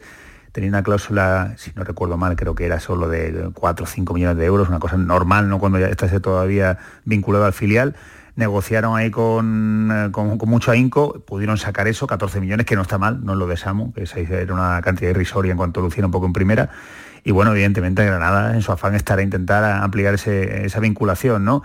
Eh, mientras tanto disfrutarlo, disfrutar de un jugador diferente, de posiblemente ahora mismo el jugador eh, más definitivo del Granada Club de Fútbol en una plantilla que, tiene imperfecciones, pero que, ha conseguido mantener a, su gran talento, que es Brian. Eh, cerramos capítulo Brian y abrimos... nos han dicho, eh, Rafa, eh, que tú lo sabrás evidentemente de primera mano, que, el segundo de Paco López, que Tony López, tiene mucho que ver también en el crecimiento de Brian Zaragoza, que, que, trabaja mucho con él tácticamente, ¿no? Sí, sí, sí, tienen una sintonía increíble. O sea, Paco también está muy encima, pero es Tony, el, el hermano, su segundo entrenador, el que, pues el que se lo ha llevado a explicarle cosas, a, que entienda un poquito, pues los matices que esté comentando, ¿no? Porque él cuando repasa su trayectoria, claro, eh, evidentemente omite pues que habrá habido situaciones que a lo mejor pues él no estaba haciendo todo bien, ¿no? Tenía su talento, su calidad, pero, pero tenía que aprender cosas. Yo creo que Tony ha sido muy didáctico, Paco también lo es, le han sabido llevar por el buen camino, yo creo que, está muy, muy, muy metido en la dinámica del equipo y, sobre todo eso, tiene, tiene una capacidad de llegada, eh, Tony, yo creo que debe ser un poco pues esa mano derecha que necesita todo el mundo, ¿no? De, el poli bueno, el poli malo, en distintas situaciones. Y Rafa, eh, ya no se discute su titularidad, ¿no? No, no, no, eso es imposible. eso, es imposible. Escucharé, escucharé, no, no, no, Ismael, escucharemos a algunos genios del fútbol que, que, hay que poner a otro, que hay que poner a otro, seguro, lo escucharemos. Bueno, si ya, si ya hablan de del repliegue y de, del así con este tipo de talento y de que no defiende como alguien diría no apaga y vámonos. A mí me ha gustado la plantilla que le queda al Granada con la salvedad en centrales se ha quedado corto. Yo creo que le hacía falta un central más de velocidad creo que y de jerarquía. Pero me gusta mucho Gumbau. Gonzalo Villar llevo demasiado tiempo esperándolo. A, mí me encanta. Sí, pero no, no, no ha tenido regularidad. A mí me gustaba, pero cada sitio que ha venido no, rompe. Igual que Gumbau para mí es de rendimiento inmediato y me gusta Boye. Gonzalo Villar tiene que dar un paso al frente, no quedar solo que era muy bueno un sub-21 y se ha quedado bueno, veremos. Gonzalo Villar de momento, de momento es más bonito que bueno. Eh, sí, porque lo hace bien, porque todo lo hace bien, pero le falta más, más, yo espero más rendimiento. sí, porque lo tiene. Pero que lo dé, igual que Gumbau lo da, si Gumbau le ha dado un salto al, al Granada de, de jerarquía, y arriba Boyé, que a mí me gusta Lucas Boyé. es muy bueno. y, Sergio Ruiz, acompañante, acompañante. ya estaba, ya estaba. Estos jugadores dan un salto. Pero que es primera división, Ismael, que se les vuelve a analizar a todos, porque no, lo mismo competir en segunda, es una, barbaridad lo que estoy diciendo, pero, creo, se les vuelve a analizar. Rafa está allí y escucha más los debates de la gente de Granada. Creo que salvo el central, le ha quedado una plantilla, se, un equipo titular ¿Se va a rectificar esa, esa carencia, Rafa? Eh, se está intentando, lógicamente ¿no? con la solvencia que tiene ahora el Betis, ¿no? Con la, con, la que acaba de hacer, ¿no? Pero, pero el Granada está rastreando en el mercado de, jugadores libres y está buscando bien a un central o bien a un pivote defensivo que pueda jugar de central, ¿no? que yo creo que sería la posición ideal, porque es cierto que también en el centro del campo, con jugadores muy creativos, como Gonzalo Villar, como Melendo, como se nos ha ido la conexión con eh, Rafa Lamela cuando se había conectado una cosa. Ah. Eh, decía que está buscando el central. Rafa está... No, está buscando cobertura. Rafa, Rafa está buscando cobertura porque se nos acaba de marchar eh, esa línea, esa comunicación con, eh, con Rafa Lamela con Granada. Eh, a ver si la recuperamos porque queremos también Mira, centrales, ya que, están, que están buscando central. Tú me preguntabas el nombre de centrales. me, he ido, me he ido, bueno, y también Granada está buscando central, ¿no? pues, pero en esta web especializada que tanto le gusta a Alejandro ¿Cuál es? Rodríguez Transfer Sí, ahí he entrado yo también antes. Axel Tuansebe, un central que tenía mucha... Eh, parecía tener un futuro muy bueno cuando estaba en el United, es el mejor valorado, pero jugó poco en el United, ha estado en el Nápoles, es el mejor valorado. Es joven aún, 25 años. 25. Toure, 27 años tuvo en el Eintracht y a partir de ahí gente veterana como Phil Jones, como Sócrates, como Mustafi, el que estaba en el en el, en el Valencia, y en el Levante, como un Colo, alemán. y gente como Soufedal o Víctor Ruiz, por ejemplo, que también están en el en el paro. Digo, algunos de los centrales que están ahora mismo sin equipo, o uno que les gusta mucho a Antonio Camaño y a Oliva, que es Veloski se le encanta Oliva. Muy rápido, ¿no? Oliva ve mucho fútbol europeo y le gusta mucho Veloski, que te manda un informe, un scout. Sí. un scout, ¿Podría un fichar el- scout. el Betis? Le ¿Lo gusta podría fichar el Betis? Que, que te, que te hable Oliva de Veloski, que le gusta Me mucho. parece que de todos esos que has dicho va a venir Víctor Ruiz. Al Betis, estamos hablando. Me parece a mí. Porque es difícil que a Pellegrini le vayan a... Me dicen la- las redes sociales si puede repetir eh, Cuansebel. Tuansebe. No, lo he dicho perfectamente. Axel Tuansebe. Voy con eh, Es ¿está Rafa, del ¿está Rafa United ya? del lo hemos recuperado, lo hemos recuperado. Rafa, está dando Ismael Medina aquí 250 nombres. Yo no te he visto ninguno publicado todavía, ¿eh? A ver, a ver, a ver si sale alguno, ¿eh? Bueno, a ver, eh, a ver, desde centrales hay dos que conocéis muy bien, que están, que están por ahí rondando, pero que en principio Granada no está por ellos, como son Víctor Ruiz y Fedal, ¿no? Yo no sé si alguno acabará en el Betis, pero, pero yo creo que el perfil es más bien un poco lo que, lo que comentaba, ¿no? Yo creo que un jugador de, de corte defensivo que pueda actuar en un momento de rotación en el centro del campo, porque hay falta gente que recupere, no solo Gumbau, eh, está también Petrovic, pero yo creo que falta ahí algo más y que pueda adaptarse a esa posición, lo que sí decía Ismael, un central a lo mejor rápido, ¿no? Ha tenido mala suerte de Granada porque apostó por Vallejo, que es un jugador yo creo que de esas características, pero por ahora por, por el tema de lesiones no se le ha visto mucho y tiene otro chico que también es de la cantera y que tiene mucho futuro, que es Raúl Torrente, pero que desgraciadamente también por problemas físicos no ha acabado de encontrar su mejor Venía muy bien, es verdad, ese chaval. ¿eh? y no para de lesionarse, venía muy bien. Bueno, Rafa, si le tienes que poner nota a la plantilla de tu Granada, ¿cuánto le pones? Eh, eh, en- con reserva. ay, ay, ay, ay, Estoy con ay. reserva. Es cierto que, que si tengo que hablar de los fichajes, a mí los fichajes me han gustado bastante, con la, con la excepción de Manafá, que no le puedo poner todavía nota, el, el lateral derecho que estaba en el, en el Oporto. Eh, pero creo efectivamente que ha faltado algo más ahí atrás para elevar un poquito el nivel. Eh, es cierto que hay que ver un poquito más al equipo porque es que Boy está recién llegado, Gonzalo Villar tiene que enganchar, estoy totalmente de acuerdo con la opinión de, de, de Fali, que, que- que es un jugador que venimos esperando hace ya mucho tiempo y que, y que se le tiene que ver el, el recorrido, pero se acerta mucho con Gumbau, que ha hecho mejor a los demás, ha hecho mejor a Sergio Ruiz y creo que, que la continuidad de Brian Zaragoza, incluso de Mirto Uzuni, yo creo que es bueno para el Granada Sí, y, y creo que se tiene que notar al final. Eh, no te pierdas el lunes, el lunes te vamos a llamar, ¿eh? El lunes te vamos a llamar, tenemos una entrevista que si nos sale quiero que estés con nosotros. ¿Es sorpresa? Lo vaya No me lo vas a decir. No podemos, no podemos. podemos. Bueno, bueno, me espero, tú, sabes, tú sabes, cuando se dice, no sale. No sale. Sí, eso, eso, Lo que mejor suele no pasar. No tiene partido, ¿no? Rafa, podemos llamarlo. No tiene su partido. No, ¿Cuándo ya empieza? sé que juego los miércoles. Por Ah, cierto, empezamos ayer miércoles. 3 a 3. Sé que os interesa mucho cómo vamos. 3 a 3. Sí, sí. ¿Ha llegado bien? De- después de la decepcionante pretemporada? debut, si está Rafa, bien. o, o No, un buen no, no, empate. iba- íbamos perdiendo 3-0 al descanso y remontamos. Extraordinario, Eh, hombre. tú no has visto a Rafa, sí lo he visto a Rafa, ¿eh? Sí, porque coincido con él en Granada, Madre pero mía. que esté bien físicamente no significa que esté en habilidad con los pies. ¿eh? No, no, no. Tú estás Soy muy un tronco, fuerte. ¿eh? No tiene nada que ver, no tiene nada que ver. Gracias, Rafa Lamela, cuídate mucho. Un abrazo, buenas Qué noches placer es hablar con Granada siempre, con Brian Zaragoza y con Rafa Lamela. 22.55 ¿Qué te dio la noticia Alejandro Rodríguez. Víctor Ruiz va a llegar al Betis, lo ha dicho Alejandro. Quedan cuatro minutos para que se cierre el mercado. Fíjate el mercado. Cuatro minutos Cuatro minutos para que se cierre el mercado no va a haber ningún movimiento más, ¿no, Alejandro? Eh, no, no creo, no creo que, que otro movimiento vaya a haber en cuatro minutos. ¿Cabreo en el Betis en la parcela deportiva? En el Betis en general, bueno, en. Pellegrini, en ¿Parcela Pellegrini, en Pellegrini sí, evidentemente, en Pellegrini creo que no hay Ramón Planes, por lo visto, está en parihuela. Bueno, Ramón Planes eh, tampoco, porque ahora tiene que buscar un central. Eh, eh, hombre. está- estará Alarcón, Alarcón, Aro Catalán. Claro, los de los números eh, están contentos. Los de los números están contentos, evidentemente. Los que han tenido que avalar están contentos porque eh, era, un, era un dinero que hacía falta, pero evidentemente en la parcela deportiva no se puede estar contento, ¿no? Eh, es un problema. Se le ha creado, se le ha generado un problema a Pellegrini, pero eh, como decía antes, eh, muy bien definido Ismael, aunque se moje poco, pero Gracias. era un problema necesario. Era un problema necesario que había que crearle me- me- al entrenador. Digo que Esa- no se moja porque esa- al final... esa fra- esa frase no, no te tuya, mojas por una... Yo te voy a ¿eh? hacer una pregunta. Tú- trabajando- no, te voy a Espera, hacer una espera, pregunta. pero os voy a parar yo antes. ¿Esa frase es tuya? ¿Problema necesario? ¿Se la Ha, dicho que era, que era una venta Bueno, necesaria. una venta necesaria. Ah, y es que tú lo has deportivamente. puesto más bonito. Bueno, más por- sí, porque lo he Es que adornado. lo ha pero adornado, ¿eh? No, yo lo que le pregunto directamente a Ismael Problema es para mojarnos. ¿Ese fichaje Lo hubieras... ¿Está bien hecho esa venta o no está bien hecha? Económicamente para el club y No, deportivamente. no, pero si a ti no te gusta Pero hablar eso lo sabe todo el mundo, eso lo sabe Claro, cualquiera por pero- la calle, tú pero sales tú- y le preguntas. me- Entonces tú estás, tú estás en el Betis, tú haces esa Pero operación que o no la no haces. los números Excel. Yo si estuviera en el cuerpo técnico te digo que no. Números Excel. Es que, eh, es que No, ya, pero aquí estamos no, para analizar con, no, no. con criterio. Deportivamente Tanto es un económico problema como deportivo. No, no, yo Pero es que eso es una obviedad. O sea, claro, deportivamente un problema. Pues claro que es un problema. Ahora pero- seguimos. Ahora, seguimos, ahora Vamos, Betis, vamos ¿lo a ver, o no lo vamos haces? a ver, vamos a ver lo que piensa piensa la gente en las redes sociales sobre el asunto, porque está Paquito Tamayo ahí con el, el- la- la- dándole F5, que está muy calentita en las redes sociales. Yo la hago. ¿Tú Yo creo haces? que es una buena venta.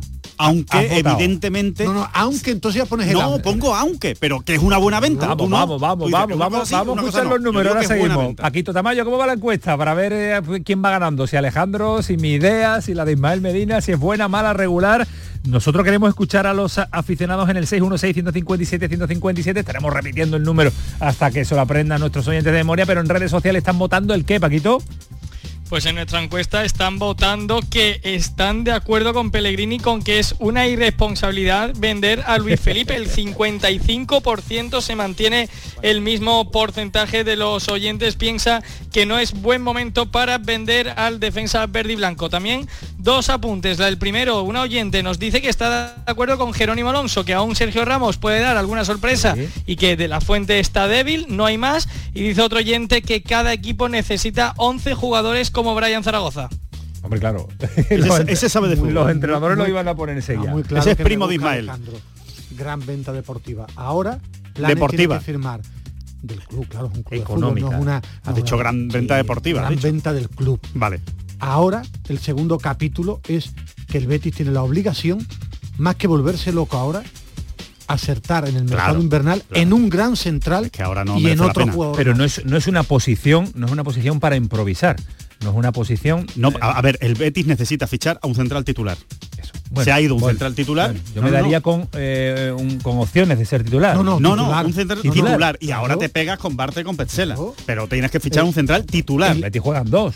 Claro, pero ha, te ha- digo. ha No, vendido pero- un titular, Sí, es que ha vendido un titular y tiene que firmar a No, otro y sobre, titular. y sobre todo que juegan que juegan dos que juegan dos pero los señores reciben tarjetas eh, se lesionan eh, en fin El- eh, la- tienen que descansar semana o sea necesitas a tres titulares necesita el Betis ya estaba Cuatro, corto de centrales y encima se le ha ido Luis Felipe Bueno, el- la apuesta del Betis era clara, que es lo que le han pedido a Plan. Eran tres centrales, tres de nivel y un joven por hacer para ver si eh, rompe. Entonces ahora tiene que firmar a otro central titular.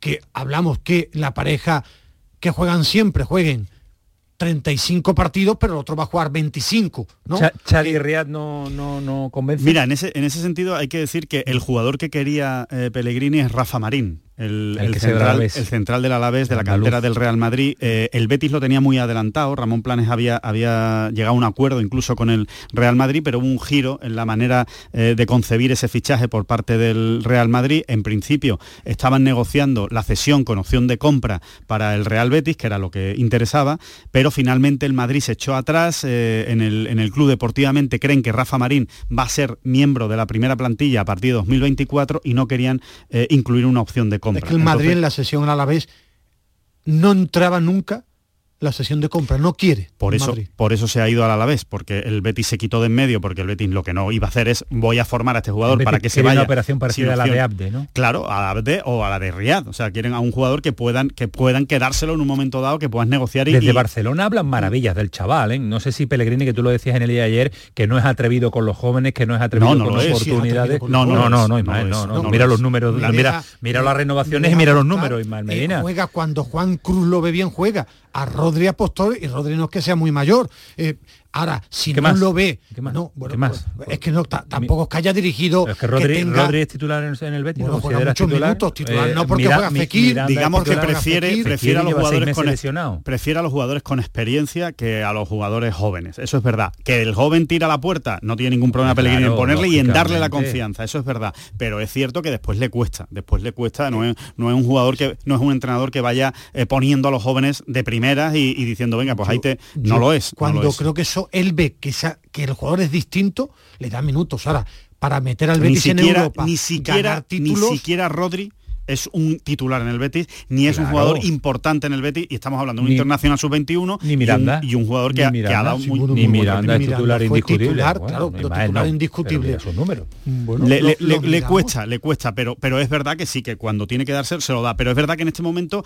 eh, Xavi Riyad no le ha convencido por una sencilla razón. Yo, yo, yo evidentemente estoy en la cabeza de Pellegrini, pero no le ha dado ninguna bola en estos primeros partidos de, de liga y encima lo ha dejado fuera de Eso la, sí, de la un lista. error, eso es un lo ha dejado fuera de la lista de la Liga de Europa. Pellegrini y del club quizás de haberle dicho oye, Sabiendo que, Luis Felipe va a salir, claro, lo vendemos claro. seguro a mí porque me parece ah, sí hombre que seguro nadie lo sabe pero había muchas opciones seguro no de verdad que hasta hasta hoy ni siquiera se atrevían a decir Y- seguro y conociendo y- que los árabes tenían que y firmar ¿no? mirando el calendario de la Europa Pero y estaba Alejandro eh, este chico Es un error, es un error. Lo lógico es jugar contra el Limasol, que es Totalmente. un buen rival, eh, jugar contra el Esparta de Praga mejor que jugar contra la Real Sociedad, incluso con Osasuna enfrente de forma muy rápida. Sí, avanzamos, ¿eh? Y Alejandro que me preguntaba, el error sería si tú apuestas ahora por Víctor Ruiz no ir por un titularísimo en diciembre. No, en el mercado Claro, invernal el eh, Betis esto es un tiene parche, que ir, claro, Esto es un claro, parche, eso, pero que tiene que Pero- ir pero va- con va dinero que- por un titularísimo. Pero ¿creéis que va, que, va, que va a esperar? ¿Va a fichar o va a esperar al mercado de enero? ¿Es capaz de aguantar el Betis yo, tres meses? yo creo que va a fichar porque es que no tiene es que el Betis solo tiene dos centrales para la Liga Europa y para la Liga tiene tres, dos y medio, porque es que en realidad Riyad de momento no cuenta nada. Entonces no tendría, no tendría sentido el fichaje de, de Riyad. Si tú tiras a Víctor Ruiz más el que fiche, te plantas con, Con cinco, cinco al para final. con cinco qué minuto va a jugar. Bueno, ya, pero eso, eso será un problema. No creo que tenga problemas Pellegrini para eso. Pellegrini Estamos- para eso no, estará estamos encantado. debatiendo. Yo digo que... de- No, ya- no ya lo que vaya a hacer. Pellegrini. Yo prefiero, yo, Yo- creo que al Betis le vendría mejor una gran apuesta en enero más que Víctor Ruiz No, más la las dos cosas. cerramos, cerramos las dos cosas, el porque Víctor Ruiz no es titular. Y Riyad tampoco es titular. Y el Betis acabamos de decir, creo que estamos de acuerdo en que tiene que fichar un titular. Entonces, tú lo que haces es un parche por si se te lesiona Bartra, por si tienes algún problema con Petzela, por si lo expulsan. Pues tener una, una variante que es Víctor Ruiz, que es un jugador con experiencia, que lo conoce perfectamente Pellegrini, que ya jugó en el Betis. Víctor Ruiz para allá y en diciembre. Y en diciembre uno, otro. por supuesto, uno, de top, garantía, uno de garantía, un titular, un titular. Eso es lo que yo haría. Bueno, pues eh, movimientos de centrales eh, que faltan y tantos. Debatíamos antes Sergio Ramos la selección española, porque es que faltan centrales, problemas en el Granada, problemas en el Betis con, eh, con esa posición. El día por cierto, que vamos a ver bastante a Guido de central como no venga Víctor Ruiz. Lo vamos a ver bastante, es lo que yo creo. Eh, el día después de Sergio Ramos. Pues que ha estado en el gimnasio durante la mañana ya era algo que tenían previsto porque al final, aunque ha entrenado fuerte de forma individual, le faltaba eh, trabajo en el grupo y ha realizado dos sesiones intensas con Mendilibar y hoy sobre todo, aparte del aspecto físico, el tema emocional. eh, también hoy ha tenido trabajo en el gimnasio y a partir de ahí ya veremos la semana que viene, según eh, cómo vaya respirando Sergio Ramos, si va a ser titular contra el- la Unión Deportiva Las Palmas o tener minutos contra Las Palmas y titular ante el Lens, porque al Sevilla se le van a, a, a suceder los partidos. Es más, el Fútbol Club Barcelona, curiosamente, ha pedido el cambio del partido entre el Barça y el Sevilla, que era el viernes al sábado, porque hay un concierto de que a ti te gusta Sabina, tanto, Joaquín Sabina. En el Palo San. Jordi. A las 2 de la tarde y, a ha pedido el cambio. Y a Fali le gusta también. A Fali no, Alejandro. ¿Y qué tiene que ver el concierto? Pues porque es a la misma hora, imagino que porque será la misma zona, ¿no? En misma zona, Palau San No sé yo si el Palau San Jordi, el estadio madre mía, eh, olímpico de Montjuic una está... exageración, vamos, si le dan el cambio de- el cambio de la hora, ya esto es increíble, Los accesos y a donde está jugando ahora el Barcelona es complicado y el acceso también al concierto es complicado, no lo sé, no entiendo. Ya. Me parece una, una auténtica... parece. Como está la liga, es una ridiculez cambiar por un concierto. ridículo y es el gran debate. Tuvieron hoy comida, pero es habitual que el nuevo invita a la plantilla y bueno, eh, han estado en un restaurante en Sevilla, eh, todos los jugadores y eh, mañana último entrenamiento, fin de semana libre y a partir de la próxima semana preparar el carrusel de, mm, de partidos. Dos apuntes muy Esa rápidos. muy antigua, ¿eh? No, Mañana que estaba entrenan, pensando... después descansan no, y que después llegan estaba O sea, tú no eres de los que dice que. Sergio Ramos y 10 más contra Las Palmas. estaba... Depende de cómo esté físicamente. No, no, pero digo a día de hoy. No. Todavía no, ¿no? No, yo Tú no crees que esté todavía como para estar para ser jugar titular. tres partidos seguidos, no. Y, y puestos a elegir, y puestos a elegir, crees que el que no jugaría sería el de Las Palmas. Sí, y titular contra el Ayer, ayer hablábamos, ayer hablamos y yo, preguntado y- lo que yo creo. Sí, ayer hablamos claro, en Malmedina y, y- mentalmente yo dibujo ya un equipo del Sevilla que empieza a sonar bien. ¿Tú dibujas el equipo del Sevilla ya mentalmente? Sí, sí, sí. ¿Sí? En partidos gordos A ver, a ver, a ver. eh, ¿Cómo suena sería? Dimitrovich, Navas, Acuña. Badé, Sergio Ramos, eh, Soumaré eh, con Sou, Navas, Ra- perdón, eh, Suso, Rakitic, eh, Ocampos y arriba en Nesiri. Puede poner Suso de enganche y Luque Bacchio y Lu- Luque Bacchio en una banda. suena Es lo mal ese único equipo, no suena mal y, y después sí es verdad que ha ganado en profundidad de banquillo. Porque eh, puedes tener a Gudel que va a tener minutos como central, tienes a Fernando, eh, tienes a, a Rakitic. No, Rakitic lo ha dado titular. Eh, bueno, Bueno, pero, sí, pero puede con salir, minutos ¿no? No, ya, ya, ya. eh, Salir va a ser- tendrías también a Lamela, eh, tendrías Oliver a Torres. Oliver Torres, tendrías tiene, tiene. A Rafa Mir, a Mariano. a Mariano, ganan profundidad de banquillo. Dos apuntes muy rápidos. Eh, se va a acercar, digo porque en este fichaje, lo comentaba en el debate eh, Alonso Rivero, eh, la autoría, porque hizo la llamada René, es para Del Nido Carrasco, que para noviembre, si todo va bien, debe ser el presidente. Ayer otra bronca tremenda con cánticos a mm, Pepe Castro, personalmente exagerada. Personalmente, como lo digo, lo que pienso, que se ha equivocado, sí, la- su currículum, la pero- opinión, y yo la doy como, es que, claro, como comunicador. tu opinión, habrá que respetar lo que piensa la gente cuando yo- se reúne en ¿quién- el campo. ¿Y quién está diciendo yo no lo respete? Me dice Alejandro que me moque. No, no, que para mí es equivocada porque su currículum es muy bueno, ha cometido errores, pero como presidente, cometiendo errores, falta de carisma, muchas cosas, que yo también lo he criticado, títulos y muchas clasificaciones para Champions. Pitada tremenda. Y lo digo en el momento que está más débil, porque lo pienso. Si no lo pensara, no lo diría.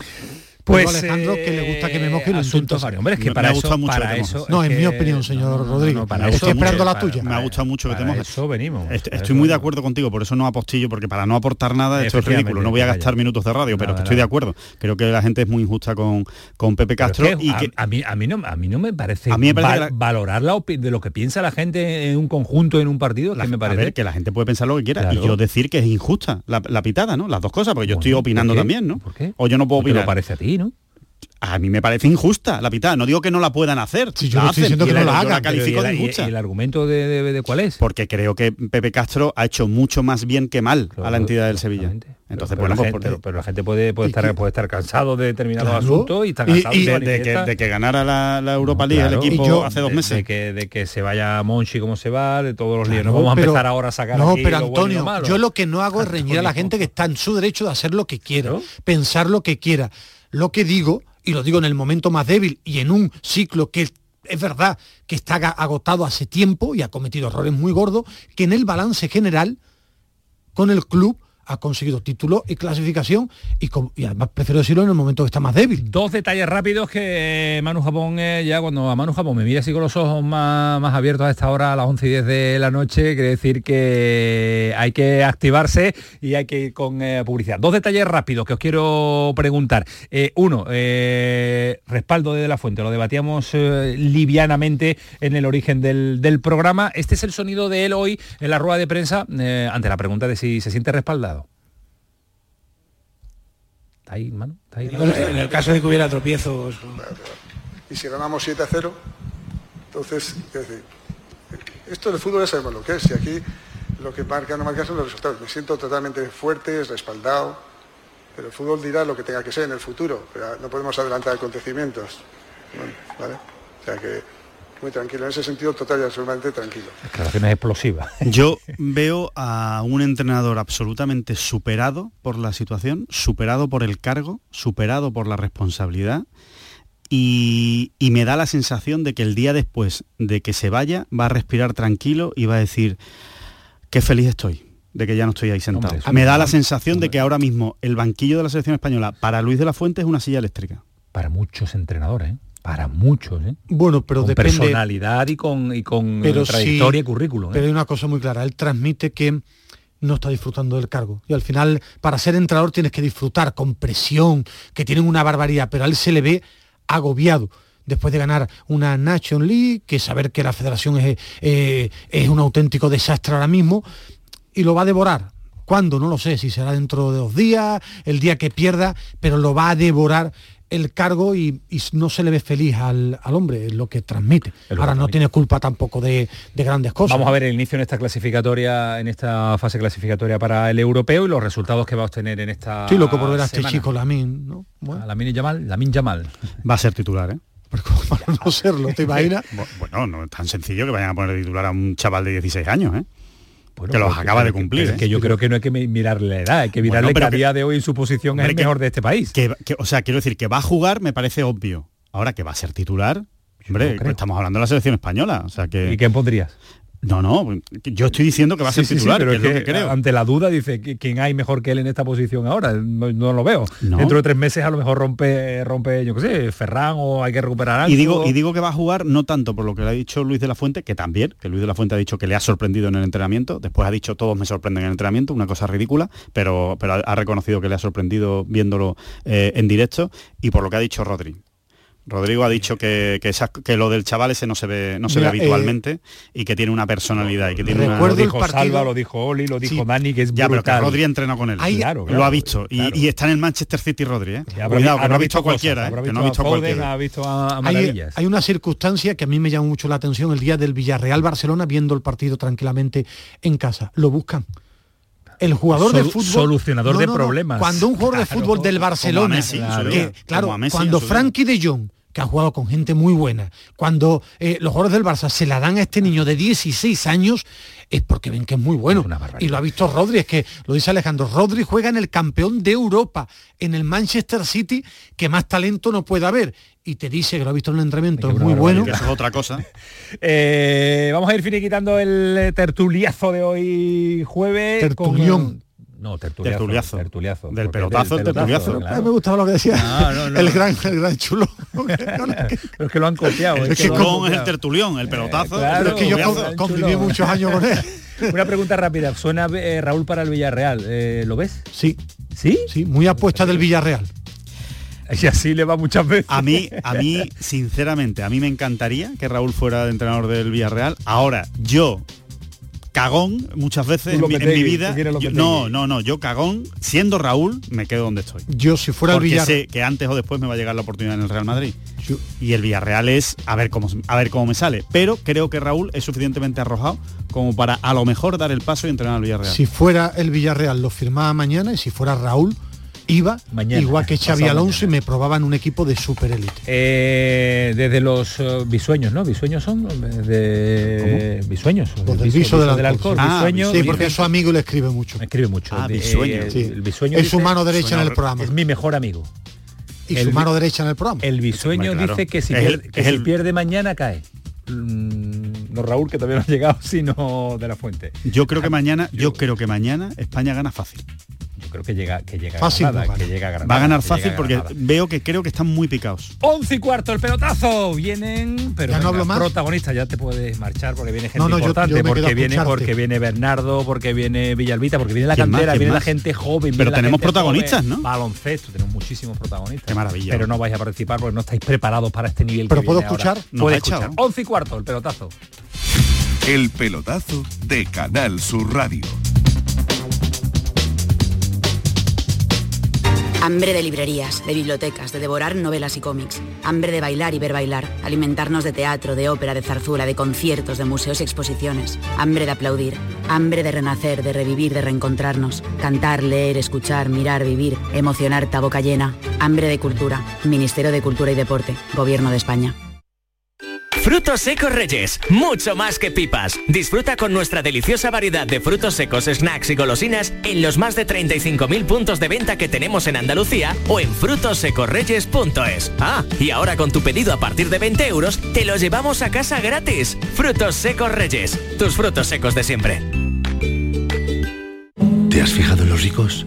Nos referimos a esos ricos en sobremesas, en rayos de sol, en libros, en atardeceres. Ricos en tiempo libre, en improvisar, en dejarse llevar. Ricos, muy ricos en risas, en conversaciones, en tranquilidad. Cada viernes puedes ganar hasta 6 millones de euros con el cuponazo de la 11. Cuponazo de la 11. Ser rico en vivir. A todos los que jugáis a la 11, bien jugado. Juega responsablemente y solo si eres mayor de edad. ¿Sabes que vuelve el show del comandante Lara a las noches del domingo de Canal Sur Radio? Algo escuchado por ahí, sí. ¿Y sabes que este año lo presenta otra vez el comandante Lara? Llamándose el show del comandante Lara, lo presentará Luis Lara, claro. ¿Y sabes si este año volverán sus locas entrevistas? Y las secciones disparatadas también, y por supuesto chistes, música en vivo y siempre humor, mucho, mucho humor. Así que yo no me lo pienso perder. Normal que no te lo pierdas. Si tú eres el presentador. Ah, sí. Vuelve el show del comandante Lara. Los domingos en la medianoche en Canal Sur Radio. La radio de Andalucía. El pelotazo de Canal Sur Radio con Antonio Caamaño.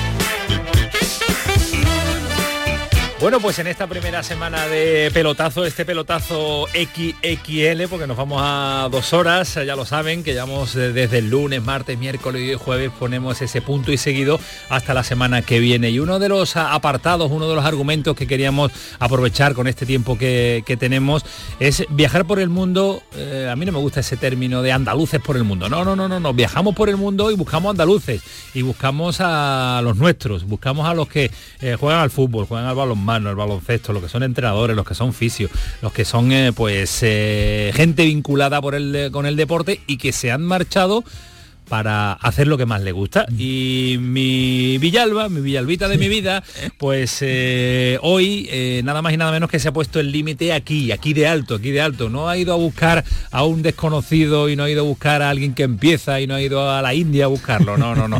directamente a la Premier y directamente a un futbolista top. Villalba, ¿qué tal? Buenas noches. ¿Qué tal? Buenas noches, Antonio. Te has atrevido con lo más. Hombre, me empezar... No, no, hay que empezar fuerte, le dije, claro. Comienza el pelotazo, hay que traer un invitado top y aquí lo tiene usted, ¿no? después de esto ya es verdad que va a estar complicado superarse, pero la verdad que el primer invitado es lo mejor de lo mejor. Lo mejor de lo mejor que tenemos Yo lo he titulado El gran representante del fútbol andaluz en Europa. El gran representante, madre mía, lo, va, lo vas a ruborizar. Adrián San Miguel, ¿qué tal? Buenas noches. Hola, muy buenas noches, ¿qué tal? Me está poniendo colorado, ¿eh? Por eso te decía que a ti esas cosas te gustan poco, ¿eh?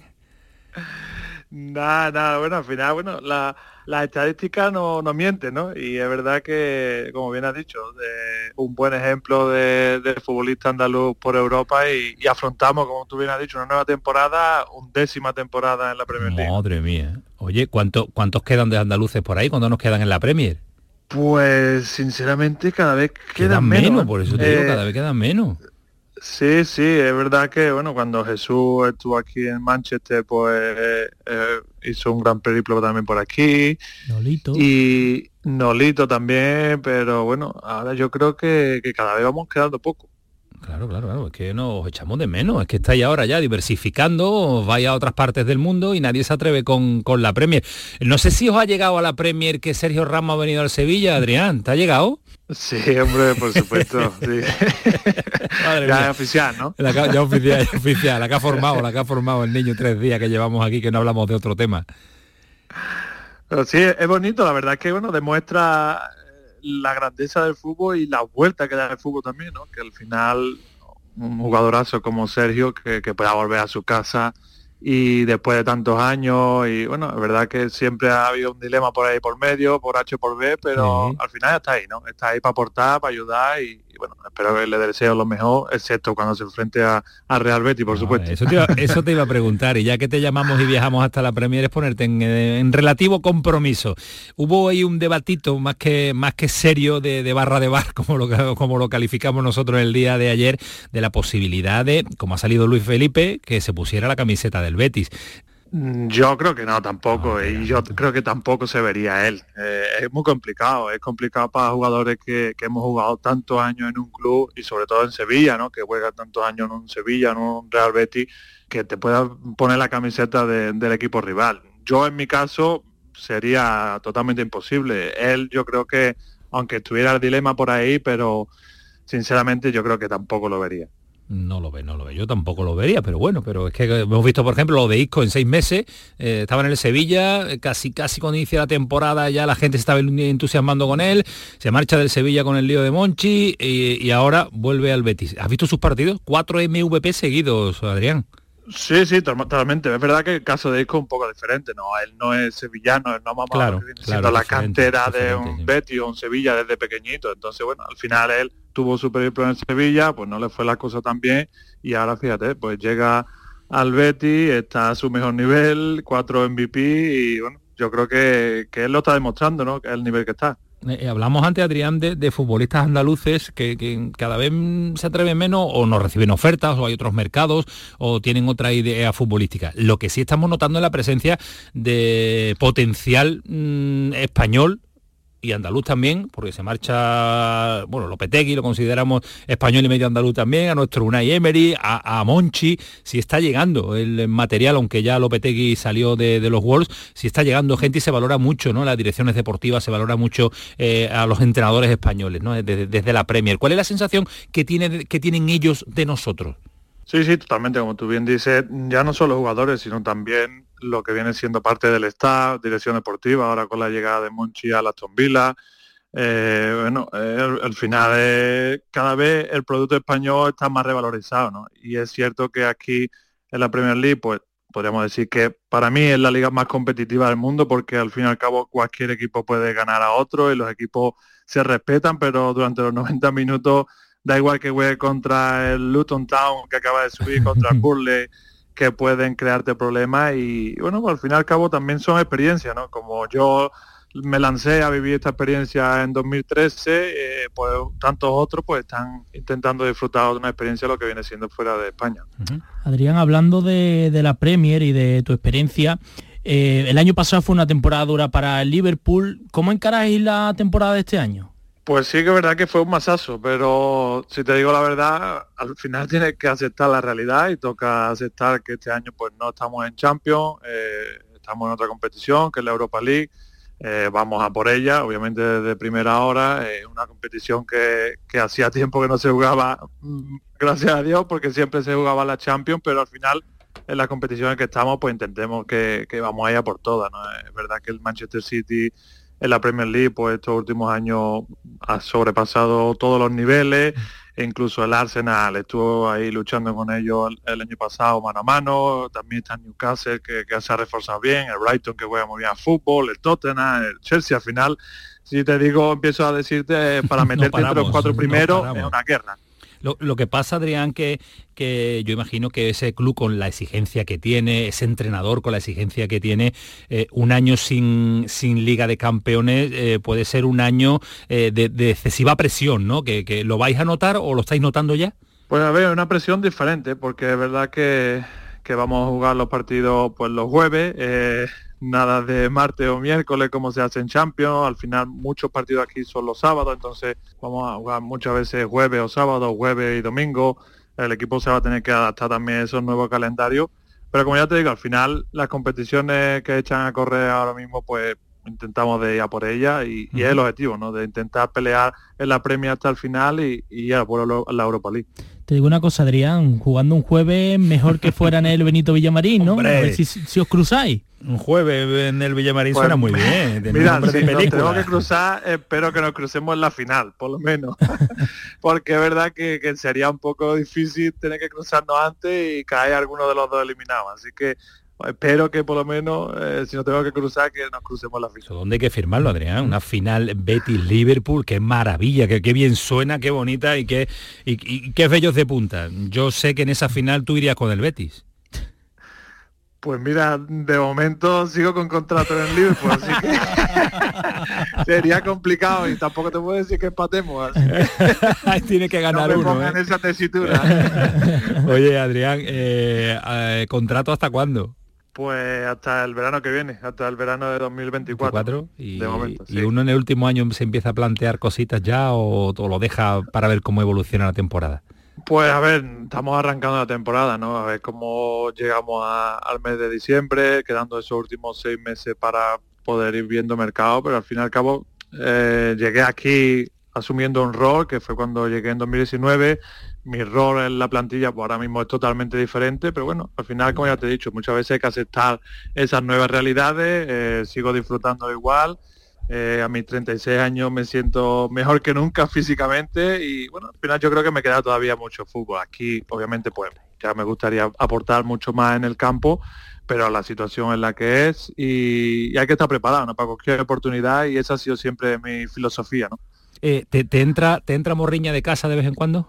¿O ya llevas tantos años que, el cuerpo está hecho? Pues mira, si te digo que no, te mentiría. Es verdad que, siempre esa morriña, pues la tiene uno. Y es cierto que cuando salí del West Ham en 2019, pues me hubiera gustado volver a la Liga Española, pero salió la oportunidad de Liverpool y era algo irrechazable. Entonces, al fin y al cabo, tiene que darse la circunstancia también. ¿eh? Es cierto que yo he hecho prácticamente mi carrera aquí, como te digo, empezamos la undécima temporada de la Premier League, que se dice rápido y pronto, pero bueno, al final no me importaría, ¿verdad?, que volver a la Liga Española y, al final se tienen que dar las circunstancias también, ¿no? Que, haya una buena opción y que allá me quieran.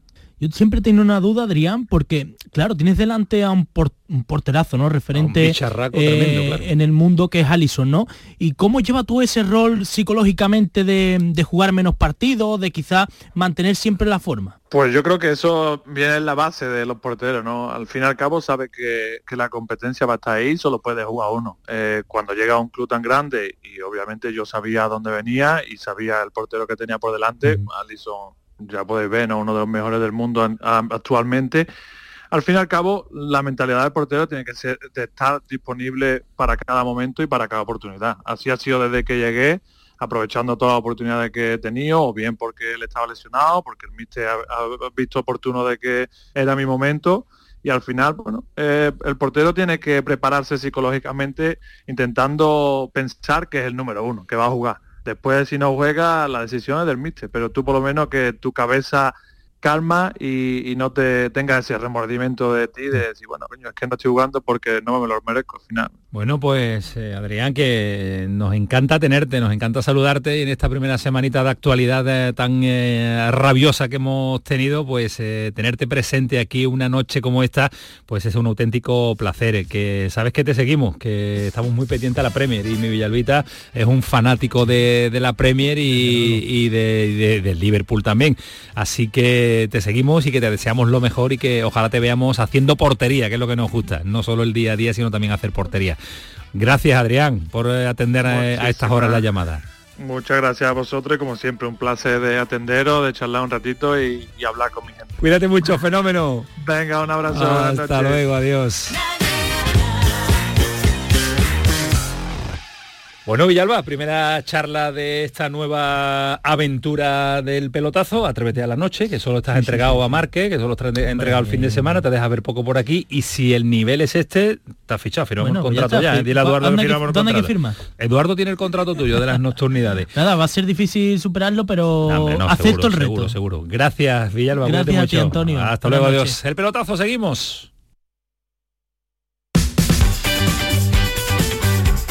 El pelotazo de Canal Sur Radio con Antonio Caamaño. Te levantas muy temprano, madrugas mucho, trabajas o estudias de noche. Mucho, ánimo. Cuando casi todo el mundo duerme menos tú, ya estamos contigo. En la mañana de Andalucía, el club de los primeros con Charo Padilla.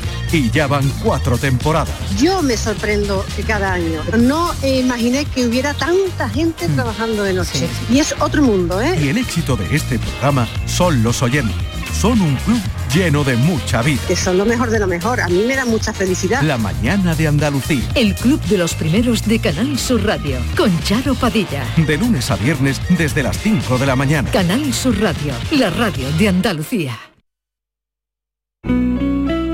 Canal Sur Radio. ¿Has pensado en instalar placas solares en tu vivienda o negocio? Con Sol Renovables, enchúfate al sol. www.solrenovables.com o 955 35 53 49. Del 7 al 10 de septiembre, vente Pautrera.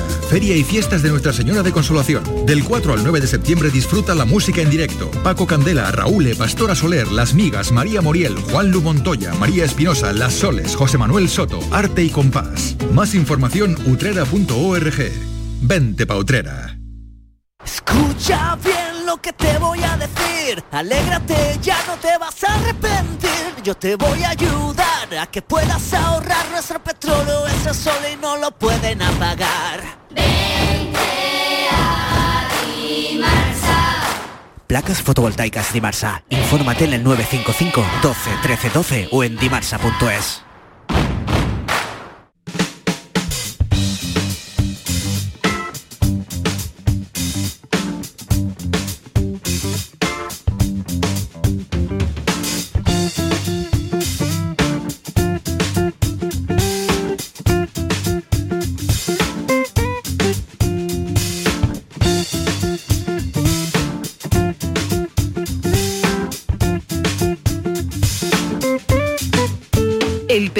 de Canal Sur Radio con Antonio Caamaño. Pues llega también esta noche, eh, la noche de jueves, nuestra última noche de la semana de este pelotazo que tiene una trayectoria, que tiene ya un recorrido durante toda la semana con eh, Bernardo Ruiz en eh, el asunto, en la especialidad máxima de mi queridísimo Bernardo, es nuestro fútbol modesto, nuestro fútbol más desconocido, nuestro fútbol que nos deja detalles, que nos deja historia. Y ya nos contaba el pasado martes que nos iba a traer habitualmente pues situaciones que se dan en el fútbol profesional, que se dan en el fútbol semiprofesional y que se da también en el fútbol eh, modesto. Es menos habitual ver esto en eh, primera división, pero lo hemos eh, vivido y lo hemos sentido y así nos lo quiere transmitir Bernardo Ruiz. E historias para tener en cuenta, historias de la realidad también del fútbol. Bernardo, ¿qué tal? Muy buenas. ¿Qué tal, Camaño? Muy buenas noches. Te veo últimamente más que a mi señora, ¿eh? Sí, soy el Draculín del fútbol modesto, adaptado ya al horario nocturno había una sesión en el cine cuando nació que era eh, eh, la sesión pirata, que era de noche, y fíjate, eh, periodismo pirata, periodismo draculín del fútbol no profesional, hoy, hoy profesional. Y hay otra sesión que es sesión golfa, que también te suele pegar a ti. Sesión pero te suele, te suele pegar.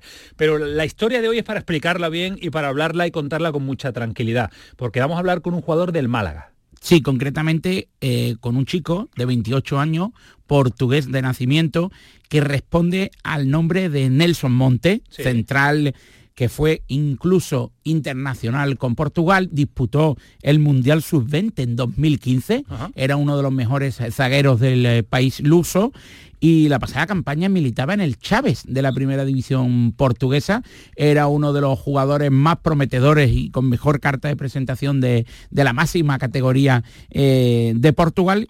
Y se comprometió con el Málaga, con el proyecto que lidera eh, Loren Juarros en, la entidad de Martiricos, en Primera Federación, y su historia es conmovedora porque protagonizó mm, hace un par de años una historia verdaderamente desgarradora.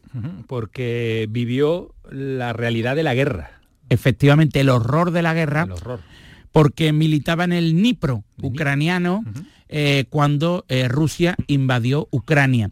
Estaba la primera plantilla del Nipro en, una pretemporada en Turquía, regresó al país el, conjunto ucraniano y recibió permiso del entrenador para marcharse a, su tierra eh, para regresar cuando la situación se, se tranquilizara. Sin embargo, no hubo tiempo. Rusia invadió, Rusia bombardeó Nipro y él condujo ininterrumpidamente eh, junto a un portugués y a un español, a Marc Gual, es del Sevilla Fútbol Club, durante 28 horas ininterrumpidas. una guerra detrás. Sí, y mientras los, cazas rusos sobrevolaban Ucrania, las bombas, y fue capaz de, esquivar el, el, horror y alcanzar la frontera con Polonia. A ver, Nelson, ¿qué tal? Buenas noches. Buenas noches, ¿qué tal? ¿Todo bien? ¿Cómo estás? Anda que te has venido a mala tierra, ¿eh? Te has venido a nuestra Andalucía, te has venido a nuestra Málaga, ¿eh? Ah, Málaga está muy bien, el clima aquí está perfecto. Tiene de todo eh, y tiene un equipazo, porque habéis formado un equipazo. ¿eh? El otro día me contaba Bernardo que es uno de los, para nosotros el favorito para estar la próxima temporada en fútbol profesional. Y además mm, tiene a compañeros que hemos visto ya que te adoran y tienes tú un ímpetu brutal, que te vi celebrando el otro día, hay un, gol que parecía que, era que llevabas, la sangre, la sangre del Málaga todavía ya impregnada ¿eh? en la camiseta. A ver, todavía estamos pensando. Eh, la verdad que, que, la, la, equipo tiene jugadores de mucha calidad, tiene un buen entrenador también. Eh, y vamos a ver, vamos a ver que solo trabajo te vaya a, decir como si el final de temporada dónde vamos a, terminar. En eh, Nelson, ¿cómo fue eh, regresando un poco a, aquella etapa dura ¿no? de tu vida en, en, Nipro, ¿cómo fue aquella carretera, cómo fue aquel, aquel viaje para escapar de, la guerra durante 28 horas, ¿no? ininterrumpidas? ¿no? La verdad que ha sido como una, una película, es que yo estaba durmiendo, me desperté con dos bombas y, ahí llamé para, para Mark que, que vivía de, en la mi residencia también. Y otro entrenador español que también teníamos ahí y hablé, mira, en 10 minutos, 5 minutos eh, en mi coche para porque nos vamos y, y, así fue, pero primero teníamos que ir a, a nuestro centro deportivo porque el club tenía nuestros pasaportes y, ahí ha sido un momento muy duro porque ha mirado a los chicos de, la cantera ahí, imagina tú que yo con, no sé, con 26 años estaba con mucho miedo, imagina tú cómo estaban los niños con 13, 14 años, cómo estaban ahí. Y después así fue, por la carretera afuera, mirando cosas que, que me quedan todavía en la cabeza porque ha sido una experiencia malo pero que marca una vida porque ha sido dos días ahí de verdad que de locos porque en la primera día que nos fuimos eh, nosotros teníamos que dormir en un hotel porque el, ejército no, no permitía hacer la conducción por la noche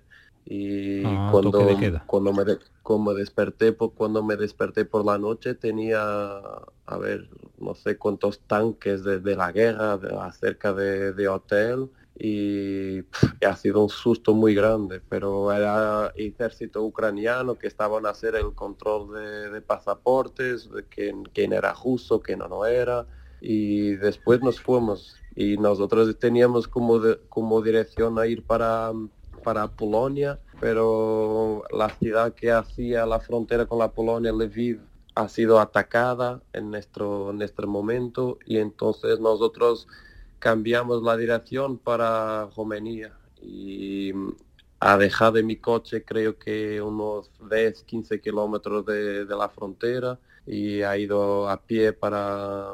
Y la verdad es que lo momento más duro de estos días todos es que es cuando llego a la frontera porque ahí sí ha mirado cosas que me marcaron para la vida porque es que lo, la ley marcial, creo que así que, que llamo, em, no permitía a los padres salir del país, solo podían salir las mujeres y los chicos con menos de 18 años. Incluso... Y ahí ha, sido un momento duro porque los padres lo dejaban ahí, los hijos con sus mujeres, otros niños solo, solos porque no tenían madre, no lo sé y ha sido un momento ahí muy duro. Nelson, además, eh, acogiste durante un tiempo en Portugal a, una empleada del Nipro, ¿no? Sí, todavía está ahí en, eh, Portugal. ¿Vive en tu casa? no vive en mi casa, pero alquilé una, una casa cerca de la mía porque era una, una empleada que, trabajaba para, para el y, tiene dos hijas y yo le llamé y le, le ha dicho que mira, si necesitas de algo, me llama, que, que vienes para Portugal y yo y mi familia te vamos a ayudar. Y así fue que, no sé, dos semanas después me llamó y, y todavía está en Portugal, ya tiene trabajo ahí, ya tiene las dos chicas, la tiene en escuela también y ahora están ahí en Portugal. Y cuando el Málaga te llamó, que, tú ya te habías instalado en tu país, que después de, la pesadilla de, de, Ucrania, además militaba en la máxima categoría, ¿qué pensaste? ¿Qué te sedujo del proyecto para aceptar una oferta de una tercera categoría, aunque fuese en España, y abandonar la primera división portuguesa? La verdad es que tenía otras opciones para me quedar por la primera categoría de, de Portugal, unos 3, 4 equipos ahí. Cuando llegó el propuesto de Málaga, hablaba con, con mi mujer, es que, es que es verdad que estoy muy contento de, de la opción que, ha, que ha, tomado. Nelson, ha sido un auténtico placer conocerte eh, y te deseamos lo mejor y que tengas una temporada extraordinaria.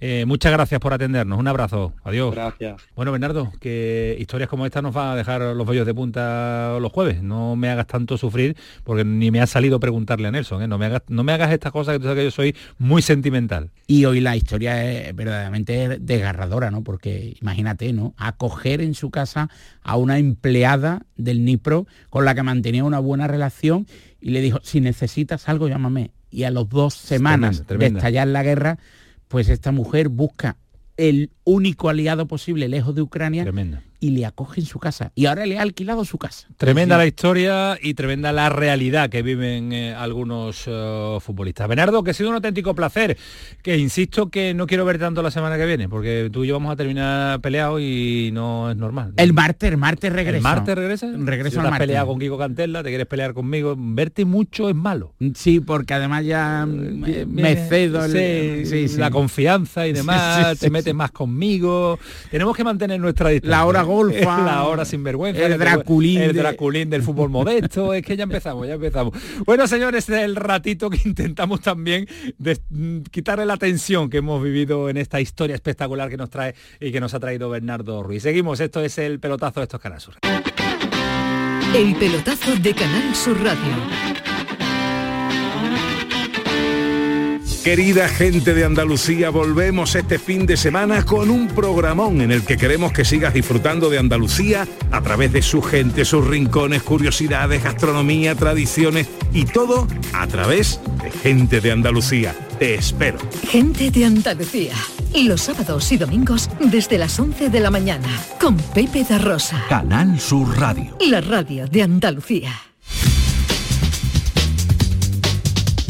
Y a esta hora nos vamos a las 12 menos cuarto. Madre mía, qué barbaridad tener a un campeonato, qué pedazo de campeón como tenemos ahora, a Alberto Díaz, que ha renovado con, con Unicaja y está con nosotros despierto esperándonos. Alberto, ¿qué tal? Buenas noches. Hola, buenas noches. Te tengo que dar una enhorabuena gigante. Yo imagino que será, vamos, eh, será enorme, ¿no? La felicidad que tienes en ese cuerpo. Bueno, muchas gracias. Sí, sí, la verdad que, que estoy muy contento, que, que ha sido algo maravilloso todo el proceso y, cómo ha acabado todo, así que, que bueno, pues imagínate cómo, cómo puedo estar. Sí, hasta los 34 años, yo es una prejubilación, yo creo que no, yo creo que te quedan otros 10 todavía, yo no sé cómo no ha renovado hasta el 35 por lo menos. Bueno, bueno, ojalá, ojalá, pero, pero creo que, que son bastantes años, como creo que dice en la presentación. Eh, esto, este tipo de contratos no se ven ya sí. por, por, cómo está el, el deporte, así que, que, bueno, que me siento muy afortunado y, y agradecido por, por, esa confianza que, que, tiene el club en mí. Y además, eh, Alberto, te está tocando vivir también un momento muy bonito del club, ¿no? Ese crecimiento que lleva Unicaja, ese nivel de competitividad, ese nivel de exigencia, de ganar títulos también, eh, eso lo has valorado, imagino, ¿no?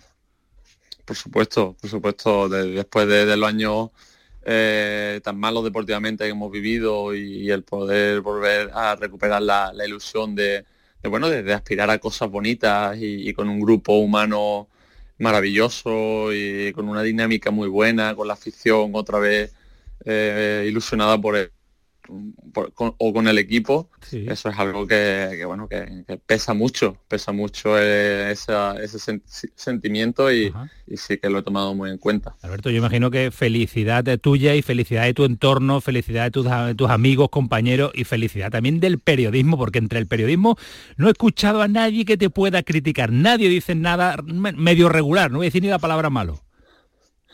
Bueno, eh, alguno habrá, que... ¿no? Que, que, tengo que tengo que agradecer a mi familia, a mis amigos que, que también esto es mérito suyo sí. y bueno también la prensa yo creo que lo tengo un poquito comprado ¿no? que, siempre habla bien de mí que, que, siempre me tratan bien y hay veces que no me he merecido tanto pero pero bueno eh, sí es verdad que yo me siento aquí con, en Málaga como una familia eh, muy grande y, y, todo el mundo forma parte de, de, esta renovación. Espérate un instante porque yo he encontrado al tío que más palos te da en todas las retransmisiones de Unicaja y el que más crítico es, es contigo.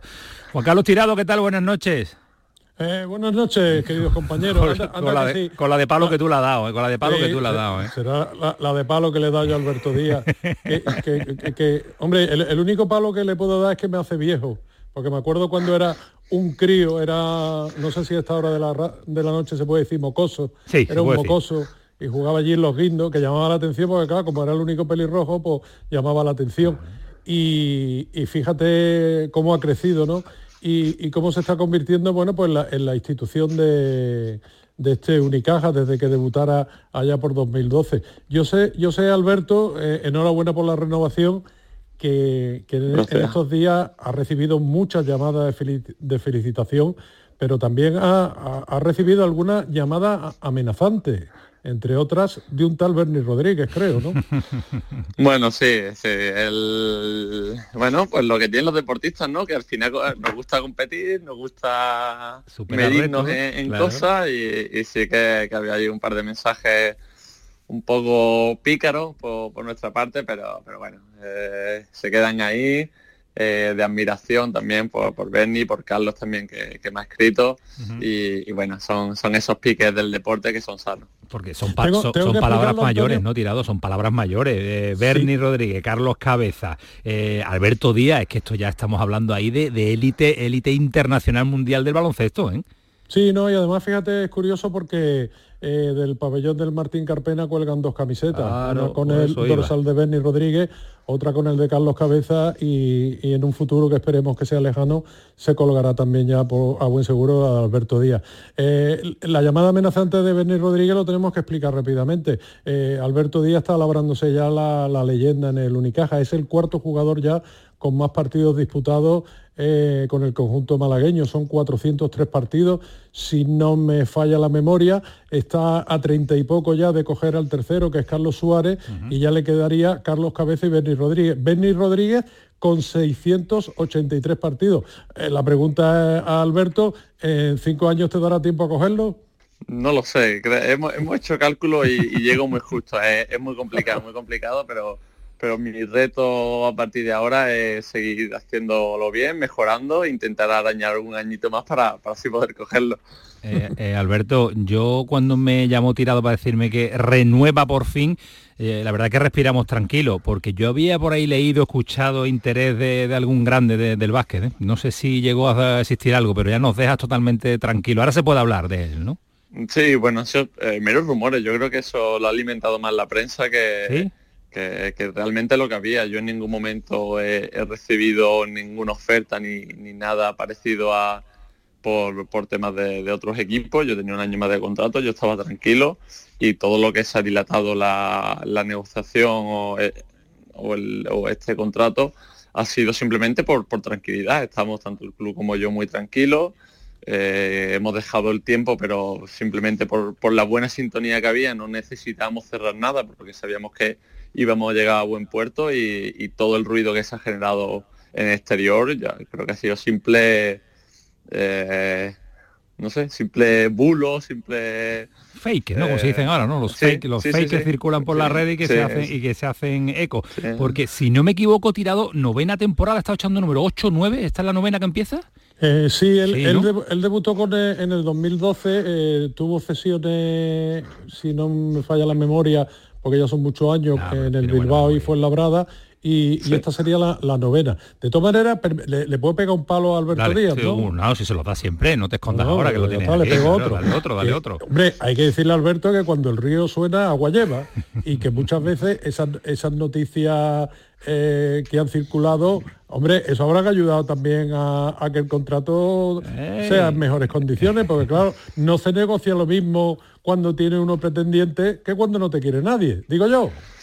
Bueno, eso, yo como no he estado en negociación, eso es tema de mi agente y demás, bueno, pues no sé si ha apretado más, menos, eh, como te he dicho, como yo no tenía ningún tipo de, de nervio, ni de prisa, ni nada, no lo he eh, adelantado ni, ni el club, ni, ni yo, el club, por lo que me ha hecho eh, Antonio, tampoco ha recibido ninguna llamada ni nada. Mejor, mejor. O sea que, que- que bueno, que, que es cierto que, que cuando bueno, pues el deporte es así, cuando suenan cantos de sirena, eh, todo parece que es mucho más nervioso, que tu valor en el mercado es mucho mayor y, y bueno, y, y no sé si, si se han mejorado las condiciones por eso, pero, pero por mi parte, eh, nosotros, tanto mi, mi familia, mi agente y yo teníamos bueno, pues una cifra razonable y ahí hemos estado y, y no, no, no hemos dejado llevar por, por, por cantos de sirena en cuanto a económico o en cuanto a condiciones.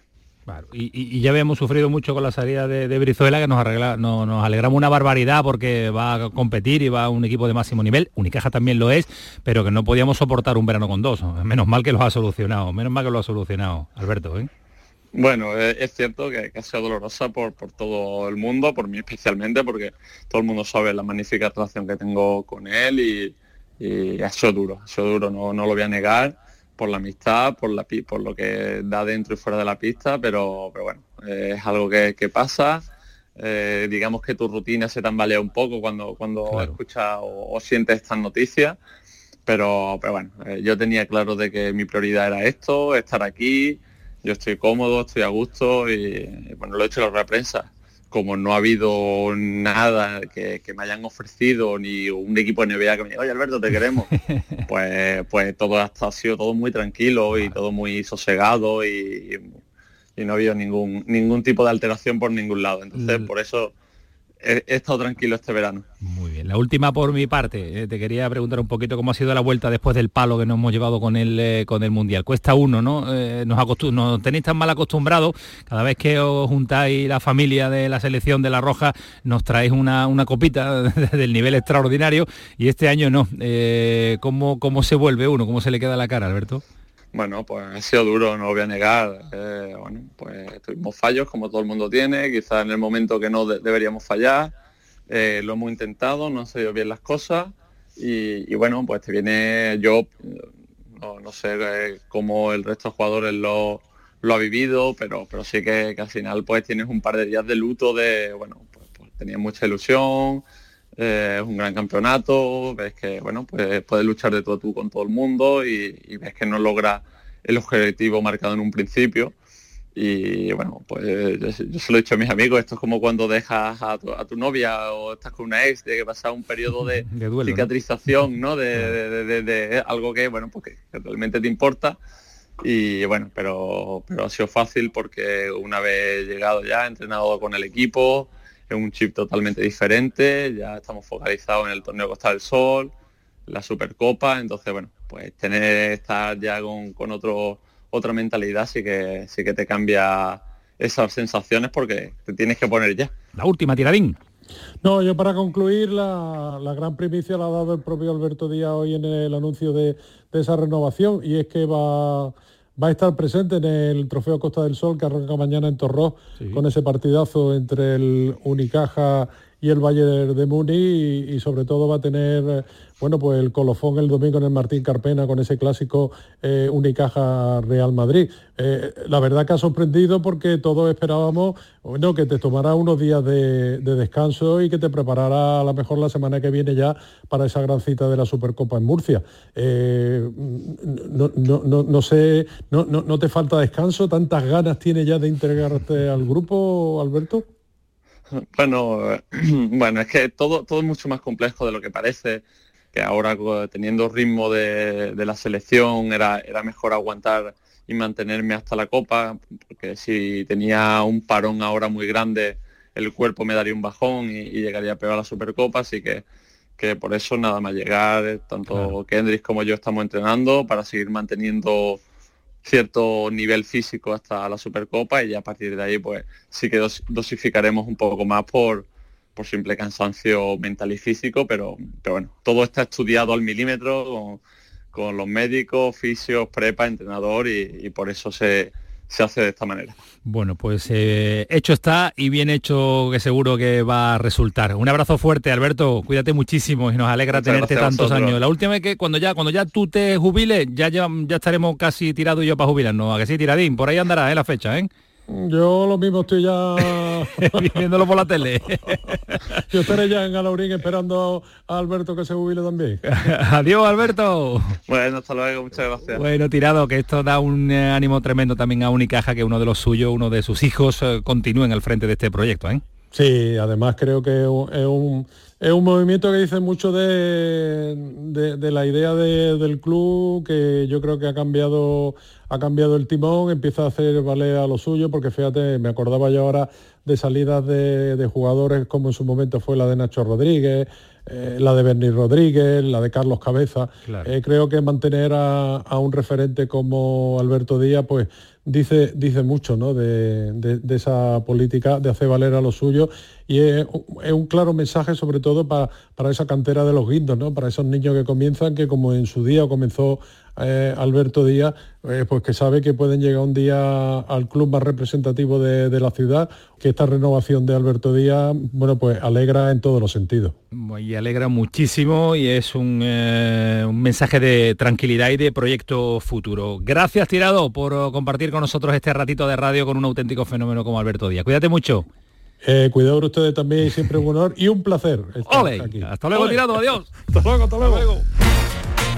Y llegamos al final de una semana intensa, con mucho contado, con mucho disfrutado. El punto y final de esta semana lo pone David Gallardo desde su planeta Nada. Buenas noches, David, el pelotazo es tuyo. Buenas noches, Antonio. Sergio Ramos ha sido uno de los nombres propios de la semana. Mucho se ha hablado sobre si un millón de euros es o no trabajar gratis en primera división. Entre los tiesos, un millón de euros es una barbaridad. ¿Qué digo un millón de euros? 100.000 euros es una barbaridad. Para los que piensen que es poco, utilicemos como medida el litro de aceite. Sergio Ramos cobrará al año 88.000 litros de aceite. Si por ejemplo miramos el sueldo de Luis Felipe, vemos que cobra 248.000 litros de aceite. Y si usted, querido oyente, 1.200 eurista, al mes gana 106 litros de aceite. Si el aceite se convierte en pago, Jaén y Córdoba jugarán la Champions. ¿Qué digo jugarán la Champions? Ganarán cada año la Champions. Mbappé nos costaría 6 millones de litros de aceite al año. Por cierto, Pepe Castro cobra 57.000 litros de aceite al año. Volvemos a Sergio Ramos, que vuelve a Sevilla 18 años después. Fue cuando Fernando Alonso acababa con el reinado de Michael Schumacher, cuando fuimos campeones del mundo en balonmano y cuando Rafa Nadal ganaba Roland Garros. Musicalmente, el himno del centenario del arrebato se convertía en una de las canciones más escuchadas del año junto a la tortura de Alejandro Sanz y Shakira, que aún no le hablaba a Piqué. Alejandro Sanz no, Shakira. Shakira no le hablaba a Piqué, al que conocería cinco años después. Pero esa es otra historia. Sergio Ramos tenía melenita, yo me lo imaginaba en una Puch corriendo, aún no sabía lo que era un tatuaje, pero sí le gustaba el flamenco. De hecho, recuerdo que le regalé la primera canción que Sergio Ramos escuchó del Capullo de Jerez.